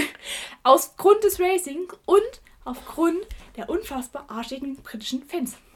Ich finde generell, ich habe dieses Jahr britische Fans sehr zu hassen gelernt. Ich habe ja, ja EM geschaut. Ich weiß nicht, was ist los mit euch, England? Ihr geltet immer als nett und dann sind eure Fans so drauf. Ja. Was soll das? Kriegt euch ein. War, Ihr verliert euren Ruf. Das war der Grund für mich. Und ich hatte zwischenzeitlich noch ganz kurz überlegt, ob ich Saudi-Arabien mit hineinpacke. Mhm, mhm. Ich glaube, ich glaube, für mich ist das schlechteste Rennen. Ich glaube, für mich das schlechteste Rennen Spa. Weil es ja. war nicht mal ein Rennen. Richtig. Das ist ein Rennen, das keins war. Deswegen und dazu kommt nicht noch, als schlechtes Ja, Rennen aber dazu kommt noch davor dieses Qualifying mit Lendos schlimmen Einschlag. Ja es ist einfach, also aus, aus, also weißt du, ich bin ja wirklich für Crashs, aber die sollten halt im Racing passieren und nicht, weil die Streckenkonditionen genau. so kacke sind, ja. dass der Fahrer halt tatsächlich sich was tun kann, weil die Rennleitung ja. zu stur ist, auf die Fahrer zu hören.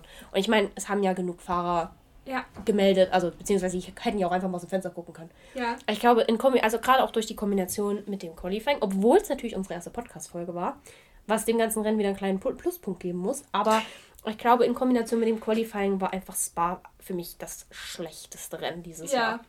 Dann haben wir, wer ist dein Fahrer auf die hier? Nenn du zuerst dein, weil dann kann ich den vielleicht aus meiner Auswahl ausschließen. Und ich okay. habe übrigens noch eine Kategorie, die ich dann spontan danach einfüge. Na, das ist gut, ich bin ja immer für spontan. Ich muss tatsächlich sagen, ich glaube, mein Fahrer auf die hier, natürlich Wär ich, nein, wäre ich langweilig, würde ich Max sagen. Ich bin aber nicht langweilig. Deswegen, für mich ist mein Fahrer das, dieses Jahr Checo Perez, weil ich ihn letztes Jahr wenig auf dem Schirm hatte tatsächlich. Mhm. Und ich habe diesen Mann dieses Jahr so hart lieben ja. gelernt. Und er war auch einfach, natürlich, er hat seine Weile gebraucht, um reinzukommen bei Red Bull. Aber als er dann reingekommen ist, war er da. Und dann Ach. war er legendär. Ich glaube, dieser, dieser Mann kann noch so viel mehr und wir werden von dem noch so viel mehr sehen. Und einfach, weil ich mich unfassbar darauf freue, Checo nächstes Jahr beobachten zu können, ist er auch mein Fahrer des Rennens. Mein Fahrer des Rennens ist Car äh, des Rennens des Jahres ist für mich Carlos Sainz. Kann ich verstehen. Dafür einfach, dass er für mich der beste Teamwechsler war. Ja, ich muss auch ganz kurz anfügen, ich möchte einfach, um ihn nicht zu vergessen, direkt hinter Checo ja. noch Lando setzen. Ja, okay, doch, das kannst du ich, möchte, ich möchte direkt hinter Checo noch Lando setzen, weil ich finde, im Vergleich zum letzten Jahr und den Jahren davor, also letztes Jahr war ja auch nicht schlecht, aber ich finde, im Vergleich zum letzten Jahr ist Lando dieses Jahr extrem über sich hinausgewachsen mhm. und hat nochmal so an Leistung zugenommen. Meine spontane Einschubkategorie, deine Überraschung des Jahres. Meine Überraschung des Jahres. Einerseits natürlich, was ich gerade erzählt habe, Lando. Mhm. War meine große Überraschung des Jahres. Wovon war ich noch überrascht? Ich glaube wirklich, Lendo hat mich mit am meisten überrascht, mhm. aber auch, wie gut Carlos, beziehungsweise nein, weißt du, meine Überraschung des Jahres war Ferrari. Nachdem ja, die letztes Jahr verstehen. nur Seifenkisten gebaut haben ja. und als was anderes möchte ich dieses Auto letztes Jahr nicht bezeichnen, muss ich wirklich sagen, Ferrari hat mich sehr überrascht dieses Jahr und meine Negativüberraschung ist übrigens Aston Martin. Ja. Dazu kommen wir aber später noch. Ich wollte jetzt, du, du hast jetzt Überraschungen ja. nicht gegliedert. Meine Überraschung des Jahres sind zweifache. Es ist Ocon. So viele wie Moment, äh, was macht Ocon da Momente, hatte ich noch nie wie diese Saison. Gut, du guckst aber auch erst seit letzter Saison Formel 1 aktiv. Ja, aber selbst wenn du Drive to Survive guckst. Ja, das So viele, was macht Ocon da Momente. Also für mich ist Ocon eine Überraschung und mhm. fairerweise auch Alonso, weil ja. ich nicht damit gerechnet habe, dass Alonso in der Stärke wiederkommt, in der er wiedergekommen ist. Das, das kann ich verstehen. So. Dein was, was war jetzt nochmal konkret dein Fahrer auf die hier? Mein Fahrer auf die war Carlos Sainz. Gut, okay. Dann können wir da Haken hintersetzen. Dann haben wir das. Was, was, was im fahrerischen Sinne dein Verlierer des Jahres, egal wie man es jetzt deutet? Mein Verlierer des Rennens diese Saison ist Nikita Mazepin. Aus dem einfachen Grund, dass ich ihm nicht mal für seine Crashs und Dreher oder was auch alles gemacht habe, sondern weil ich am Anfang der Saison da saß dachte, Nikita Mazepin hat letztes Jahr bis zum Ende noch um den Titel in der Formel 2 mhm. gekämpft. Und ich war am Anfang wirklich der festen Überzeugung, dass ich gesagt habe, mich würde es selbst nicht mehr überraschen, wenn Nikita Mazepin einen Mick Schumacher schlägt. Weil ich ihn tatsächlich vom Fahrerischen her viel besser eingeschätzt habe und fahrerisch mehr von ihm erwartet mhm. habe tatsächlich. Und dachte, er ist besser. Ja, würde ich zustimmen, möchte ich aber gerade auch einfach, weil es die Rookies sind, noch mal ein bisschen einklammern. Also ich mhm. möchte ihm dieses Jahr noch mal, wenn er nächstes Jahr ja. genauso fährt, also so weiterfährt, gebe ich ihm auch definitiv nächstes Jahr meinen Verlierer des Jahres. Ich muss tatsächlich dieses Jahr sagen, wer für mich krass verloren hat, war Danny Rick. Ja. Und ich weiß, wir sind schon wieder am Danny Rick bashen. Und es, es ist immer so, als mögen wir ihn nicht. Ich liebe Danny Rick als Persönlichkeit. Wenn ich, ich glaube, Danny Rick steht so mit ganz weit oben auf der Liste von Fahrern, mit denen ich gerne mal ein Trinken gehen würde. Ich glaube, ja. das ist ein super netter Kerl. Aber mit dem Wechsel zu McLaren dieses Jahr, ich, natürlich gut, okay, Alpine war auch nicht überragend. Also er hat vermutlich schon für sich persönlich die richtige Entscheidung getroffen. Aber einen Gefallen hat er sich auch nicht getan, weil gut war es nicht. Und das ist halt wirklich jetzt auch vor allem damit begründet, dass ich eben keinen Rookie irgendwie als Verlierer des äh, Jahres hinnehmen möchte. Kommen wir mal zu unserem Team of the Year. Mein Team of the Year. Ich finde es gerade richtig schade, dass wir nicht so einen krassen Sprecher haben, der das so richtig so episch einspricht. Jingle. Ja, so, so wie bei. Ich bin jetzt ein bisschen neidisch auf Stint gerade. den Sprecher würde ich mir gerade gerne ausleihen. Also ich habe zwischen Ferrari und Williams überlegt. Als Team of the Year? Ja. Mhm. Weil Ferrari für mich den größten Schritt nach vorne gemacht hat. Mhm. Im Endeffekt ist es aber Williams geworden. Ja. Dafür, dass Williams von Anfang an gesagt hat, wir investieren nicht, wir entwickeln für diese Saison nicht. Und im Endeffekt mehr Punkte aus dieser Saison geholt haben als die letzten, was, drei Jahre? Mhm, das ist wahr. Und Jos Capito. Ich, ich glaube, meine Vaterkomplexe werden in Jos Capito befriedigt. Der, also, der Mann, ich mag ihn. Das ist mein absoluter Lieblingsteamchef. Also ich muss, ich glaube, da bin ich sehr parteiisch. Ich muss sagen, für mich ist es auch einfach dieses Jahr Red Bull. Weil letztes, ich Williams, ich bin genauso parteiisch. Ja, stimmt. Weil letztes Jahr waren sie noch relativ abgeschlagen und konnten nicht mithalten. Und gerade der Beginn der Saison war so unfassbar stark. Ich glaube, nicht mal Mercedes hat damit gerechnet, dass sie so stark sind. Und ich glaube deswegen einfach, sie, sie haben sich halt durchgebissen. Natürlich, ja. es gibt so ein paar Sachen, wo ich auch skeptisch gegenüber den Teams bin. Gerade Christian Horner, denke ich mir, äußert sich manchmal wirklich, wo ich mir so denke, oh Leute, wenn ich jetzt jemandem erklären muss, warum ich Red Bull-Fan bin, ey, ne? Ich krieg so auf den Sack. Aber an sich, dieses Team, auch, auch ich habe so das Gefühl, so unter den Mechanikern, ich krieg das ähnlich, also ähnlich wie es bei McLaren ist, wo ich mhm. auch immer so ein warmes Gefühl kriege, wenn ich, ist, wenn ich in die Garage von Red Bull gucke, ja. wenn ich so zu den Mechanikern gucke, kriege ich immer so ein warmes Gefühl, weil ich das Gefühl ja. habe, so, das ist irgendwie so eine, ein, wirklich eine, wirklich, die, die, die mögen sich gegenseitig. Das so, stimmt. da kommst du auch irgendwie rein und du findest dort, glaube ich, auch Freunde fürs Leben. Dann reden wir mal über den, das Verliererteam dieses Jahres. Ich glaube, ich sind nehme, wir uns einig. Ich habe mein Team in dieser Folge komplett vorweggenommen. Wie gesagt, Mercedes brauche ich nächstes Jahr nicht mit dem Arsch angucken. Ach so, da sind wir uns nicht einig. Mein Verlierer der Saison ist Aston Martin. Ja, Aston Martin ist meine Enttäuschung des Jahres und ich glaube, vor dieser Woche hätte ich sie auch noch genommen. Sie oder Haas. Weil wir haben von Haas wenig erwartet und sie haben noch weniger geliefert. Haas hat für mich aber den Rookie-Bonus. Das stimmt. Naja, aber die Autos waren trotzdem scheiße. Da gibt es keinen Rookie-Bonus ja, mehr aber drauf. Das Auto war letztes Jahr auch schon scheiße. Letztes Jahr, wenn du überlegst, für aber mich der Jahr war es noch unterwältigender. Letztes Jahr hatte Aston Martin die Chance, Platz 3 im Konstrukteurskampf ich möchte, zu haben. Ich möchte dir nicht argumentieren, warum Aston Martin das mehr verdient hat. Auf gar keinen Fall. Ich stimme dir 100% zu. Und wie gesagt, vor dieser Woche hätte ich es noch Aston Martin gegeben. Glaub mir, auf jeden Fall. Aber sie sind halt schon meine negative Überraschung, weißt du? ja. Und deswegen muss ich sagen, nee. Also mit dem, was ich Mercedes über die letzte Woche ge geleistet hat und sollte irgendjemand immer noch nicht wissen, was meine Meinung zu Mercedes ist, startet die Podcast-Folge einfach nochmal von vorne. Das ist sehr ausführlich, glaube ich, drüber gekommen. Oh, ich hoffe, ich muss nicht zu viel rausschneiden, um das ganze Ding ein bisschen zu erschärfen. Ne? Wir haben ab nächster Woche zehn Hörer weniger. Oder zehn Hörer mehr.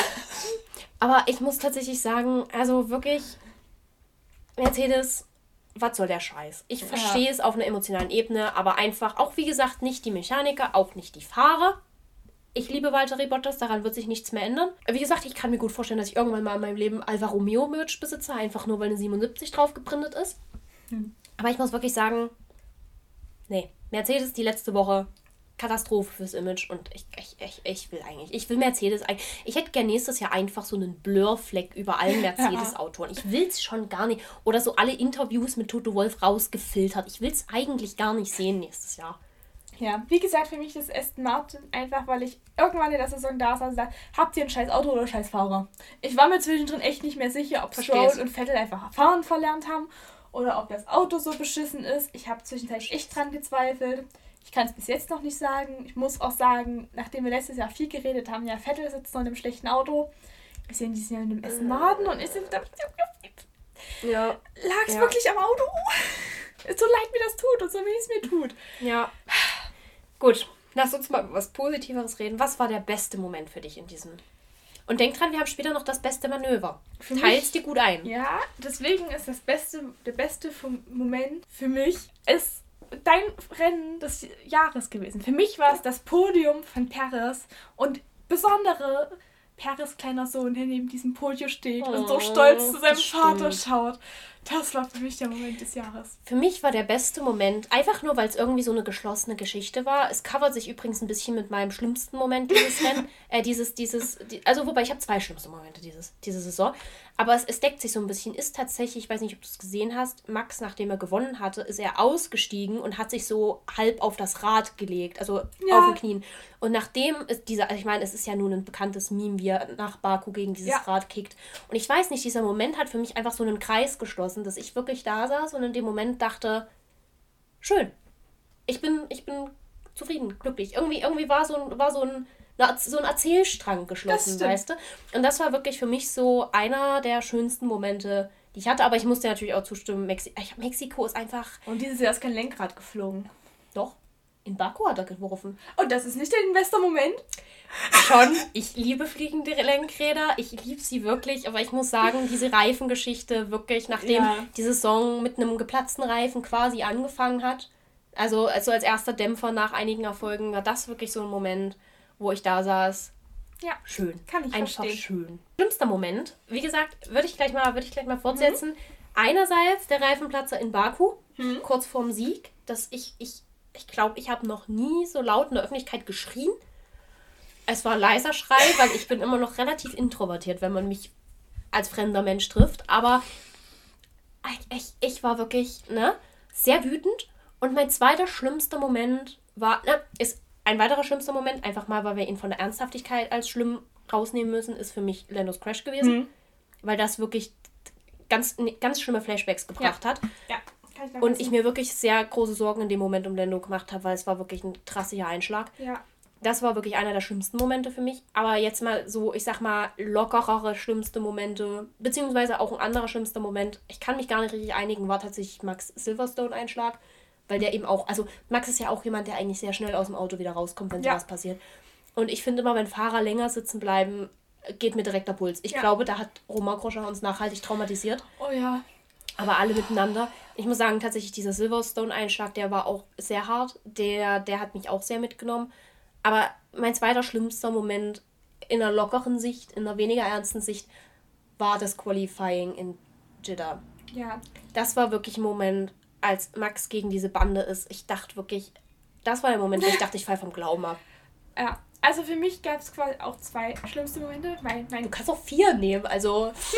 mein, meine, mein Fanherz schlimmstes Moment war der Crash zwischen äh, George Russell und Valtteri Bottas in, mhm. ich glaube, Emilia Romagna war es damals. Es war Italien auf jeden Fall. Es war irgendwann relativ am Anfang der Saison, deswegen war es für mich gedanklich schon letzte Saison, aber auch mhm. diese. Das war für mich aus Fansicht sehr schmerzhaft. Mhm.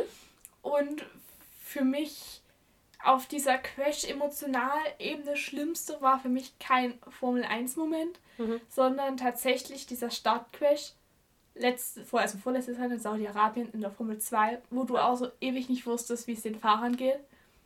Das war für mich auch so auf, auf emotionaler Ebene ähm, ein, ein sehr schlimmer Moment. Ja, kann ich absolut nachvollziehen. Wally, was war deine liebste Strecke? es ist eine sehr schwere Frage. Mhm, mh, ich mhm. schwanke tatsächlich zwischen Sandford, weil ich diese Steilkurve so mhm. unfassbar geil fand. Und frage mich nicht warum. Ich habe kurzzeitig überlegt, Saudi-Arabien als mein, äh, als mein quasi schlechtes Rennen des mhm. Saisons zu nehmen. Aber ich mag diese Art von Stadtkurs. Mhm. Irgendwie hat es was. Das erinnert mich so sehr an die Formel E, die ich so mag. Ich nehme eine Strecke, bei der ich mich selber hasse, dass ich sie nehmen muss. I, nimmst du, nimmst du Paul Ricard? Nein. Oh. Also jetzt, oh jetzt hört's aber auf. Nein, ich hasse mich, dass ich diese Strecke in diesem Land nehmen muss. Ich fand Katar geil. Ja. Die Strecke ja. war geil. Die so. Strecke war geil. Das Land, in dem sie steht, ist beschissen. Ja, genau. Und deswegen, also ich, ich habe auch so erst Sanford und ja, aber man muss halt tatsächlich sagen, Sanford war halt trotzdem ein relativ. Also Sanford hat geile Kurven, aber es ja. bietet noch nicht so mhm. viel. Und Katar hat leider sehr viel Potenzial, weshalb ja. ich auch mit dieser Verlängerung der Strecke echt, ich bin gespalten. Einerseits freue ich mich, weil diese Strecke ist geil. Da ist viel Potenzial ja. da, aber das, also Ich möchte Land, bitte, dass wir dieses Streckenlayout im Spreewald nachbauen. Ja. Oder, keine Ahnung, macht Paul Ricard nieder und baut das Streckenlayout dort. Ja. So, das wäre eine fantastische Strecke im Frankreich. Das klingt super. Aber also ja, wie gesagt, ich hasse mich ein bisschen dafür, dass ich es nehmen muss. Aber ich glaube, meine liebste Strecke dieses Jahr war Katar. Ja, kann ich, kann ich nachvollziehen. Dann kommen wir mal zur schlimmsten Strecke. Ich weiß nicht, ich habe lange überlegt. Ich habe auch kurz wieder überlegt, Abu Dhabi, weil im Prinzip ja. haben wir wieder gesehen, dass das ganze Rennen wie aufgefädelt lief. Ich habe überlegt, naja, Monza ist leider auch oft so aufgefädelt, gerade ja. im Qualifying. Aber ich habe mich für einen All-Time Classic entschieden.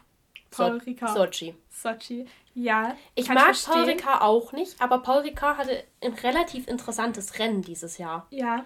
Und es hatte zumindest mit diesen verschiedenen Abreibungsstufen mal noch so eine gewisse Spannung dazwischen, weil halt wirklich allen die Reifen ja. ständig kaputt gegangen sind. Und ich sag, okay, es hat irgendwie einen gewissen Twist an mhm. der Strecke. Ich, also ich habe auch überlegt, ich hatte in meiner engeren Auswahl auch noch die USA, weil ich sagen muss, das Rennen war von der Stimmung her geil. Mhm. Aber die Strecke in Osten ist ja nicht so, hat mich auch nicht so überzeugt. Aber ich bin am Ende auch zu Sochi gekommen und freue mich, dass wir es nächstes Jahr hoffentlich das letzte Mal sehen.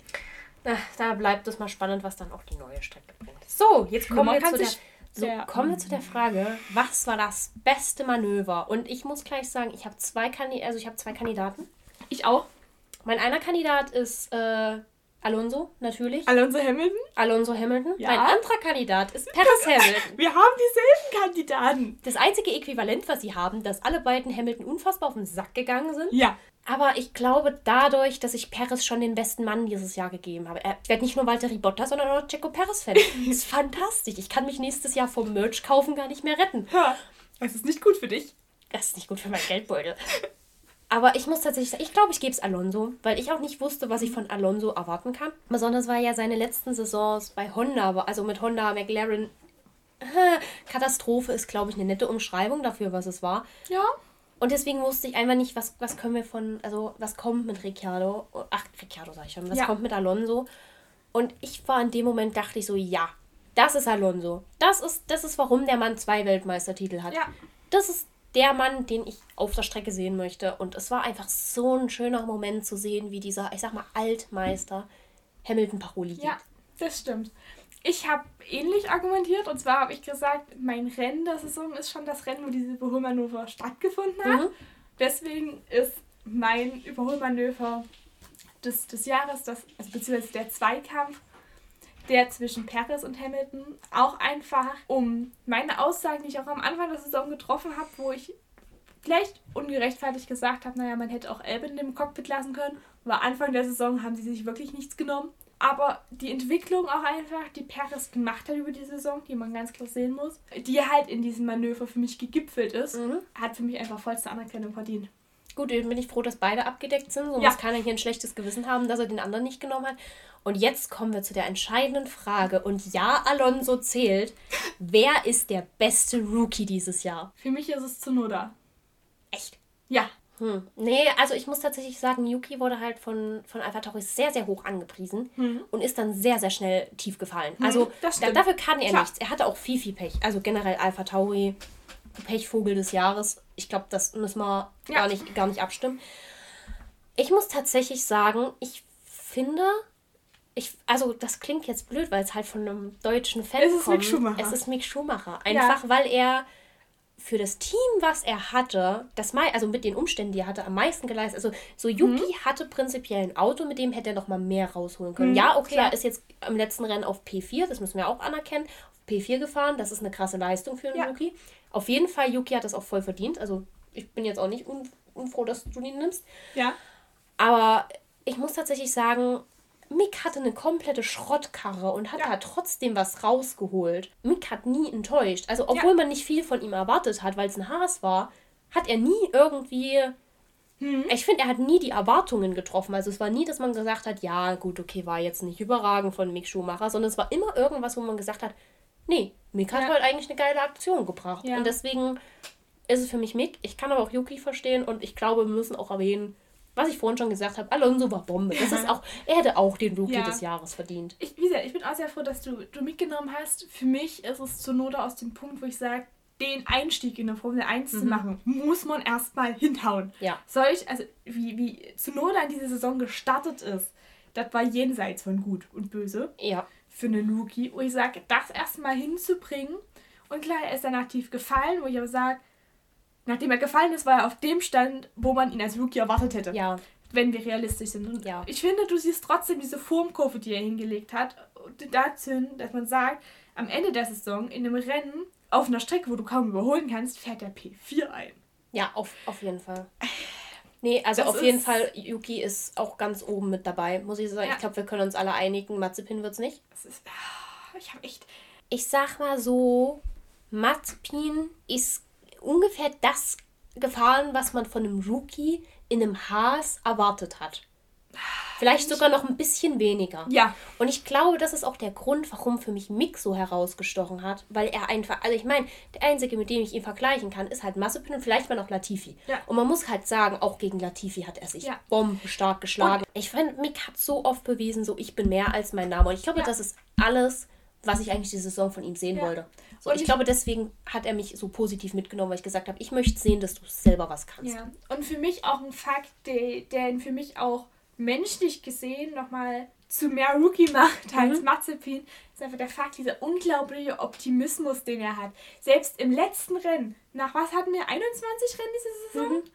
Da zu stehen und sagen. Ich glaube sogar 23. Oder drei, ich, ich weiß, aber es wurden ja auch ein paar gecancelt. Ja, am Ende der Saison, nach so vielen Rennen, wo du eigentlich gemerkt hast, aus dem Auto ist nicht raus, und da zu stehen und zu sagen, ich versuche trotzdem Punkte zu holen und heute schaffen wir es und heute ja, und, holen wir und vielleicht guck, die und guck Punkte. dir mal an. Also, also ich meine, Punkte holen nicht, aber ich meine, er ist ja in, in Abu Dhabi nochmal gegen Latifi ja. gefahren und ist ja auch ja. vor Latifi rausgekommen. Aber also hat ihn überholt in dem Moment. Aber allein für diesen Optimismus, wo du sagst, ich, ich verstehe Mazepin, ich verstehe Mazepin, dass du irgendwann frustriert bist. Ja.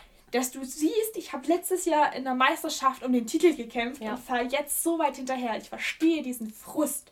Aber ich bewundere aus dem Grund Mick Schumacher für seinen Optimismus noch ja. mal viel und mehr. Und es ist halt auch irgendwie so, ich glaube, da hat Mick auch einfach den Sport verstanden, dass du dich ja. immer wieder von unten nach oben beißen musst. Das ist du nicht einfach, du hast einmal gewonnen und deswegen fährst du jetzt immer an der Spitze. Nein, du musst dich immer wieder hochbeißen. Und ja. ich glaube, also ich meine, es gibt keinen Rookie, der direkt von der Formel 2 in ein großes Team gekommen ist. Ja. Und direkt vorne an der Spitze das mitfahren stimmt. durfte. So, du musst dich immer hochbeißen. Ich glaube, das ist was ganz Elementares, was Mick verstanden hat und was Nikita noch lernen muss. Ja. Also ja, einfach das zu erkennen, so ich muss mich hochbeißen und ich bleibe optimistisch, weil ja. da, wo ich bin, bleibe ich nicht für immer. Und ich glaube, ja. das hat auch Mick dieses Jahr bewiesen. Da, wo er ist, bleibt er nicht. Er bleibt nicht bei Haas. Der wird ja. aufsteigen. Definitiv. Ich würde sagen, das ist ein wunderschöner Abschluss dieser Folge, dieser Saison. Die ich möchte nur ganz kurz noch, weil wir bisher immer nur im negativen Kontext, ich möchte trotzdem immer noch erwähnen, dass Sebastian Vettel einer meiner Lieblingsmenschen in diesem ja. Paddock ist. Einfach mit dem, was er so aktionsmäßig das macht. Das habe ich am Anfang bei meiner Hamilton-Rede schon erwähnt. Ja, aber wir müssen es jetzt im Jahresrückblick nochmal festhalten. Ja, also gerade was so Aktivismus angeht. Also auch Hamilton ist manchmal so, ja, okay, er trägt Regenbogenflagge, ja, etc.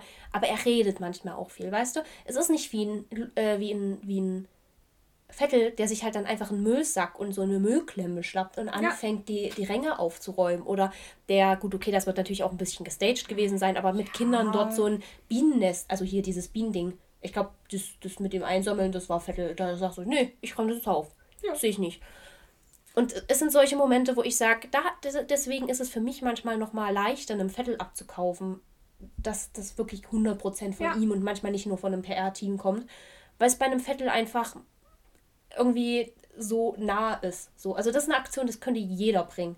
Und das bringt halt Sebastian Vettel. So.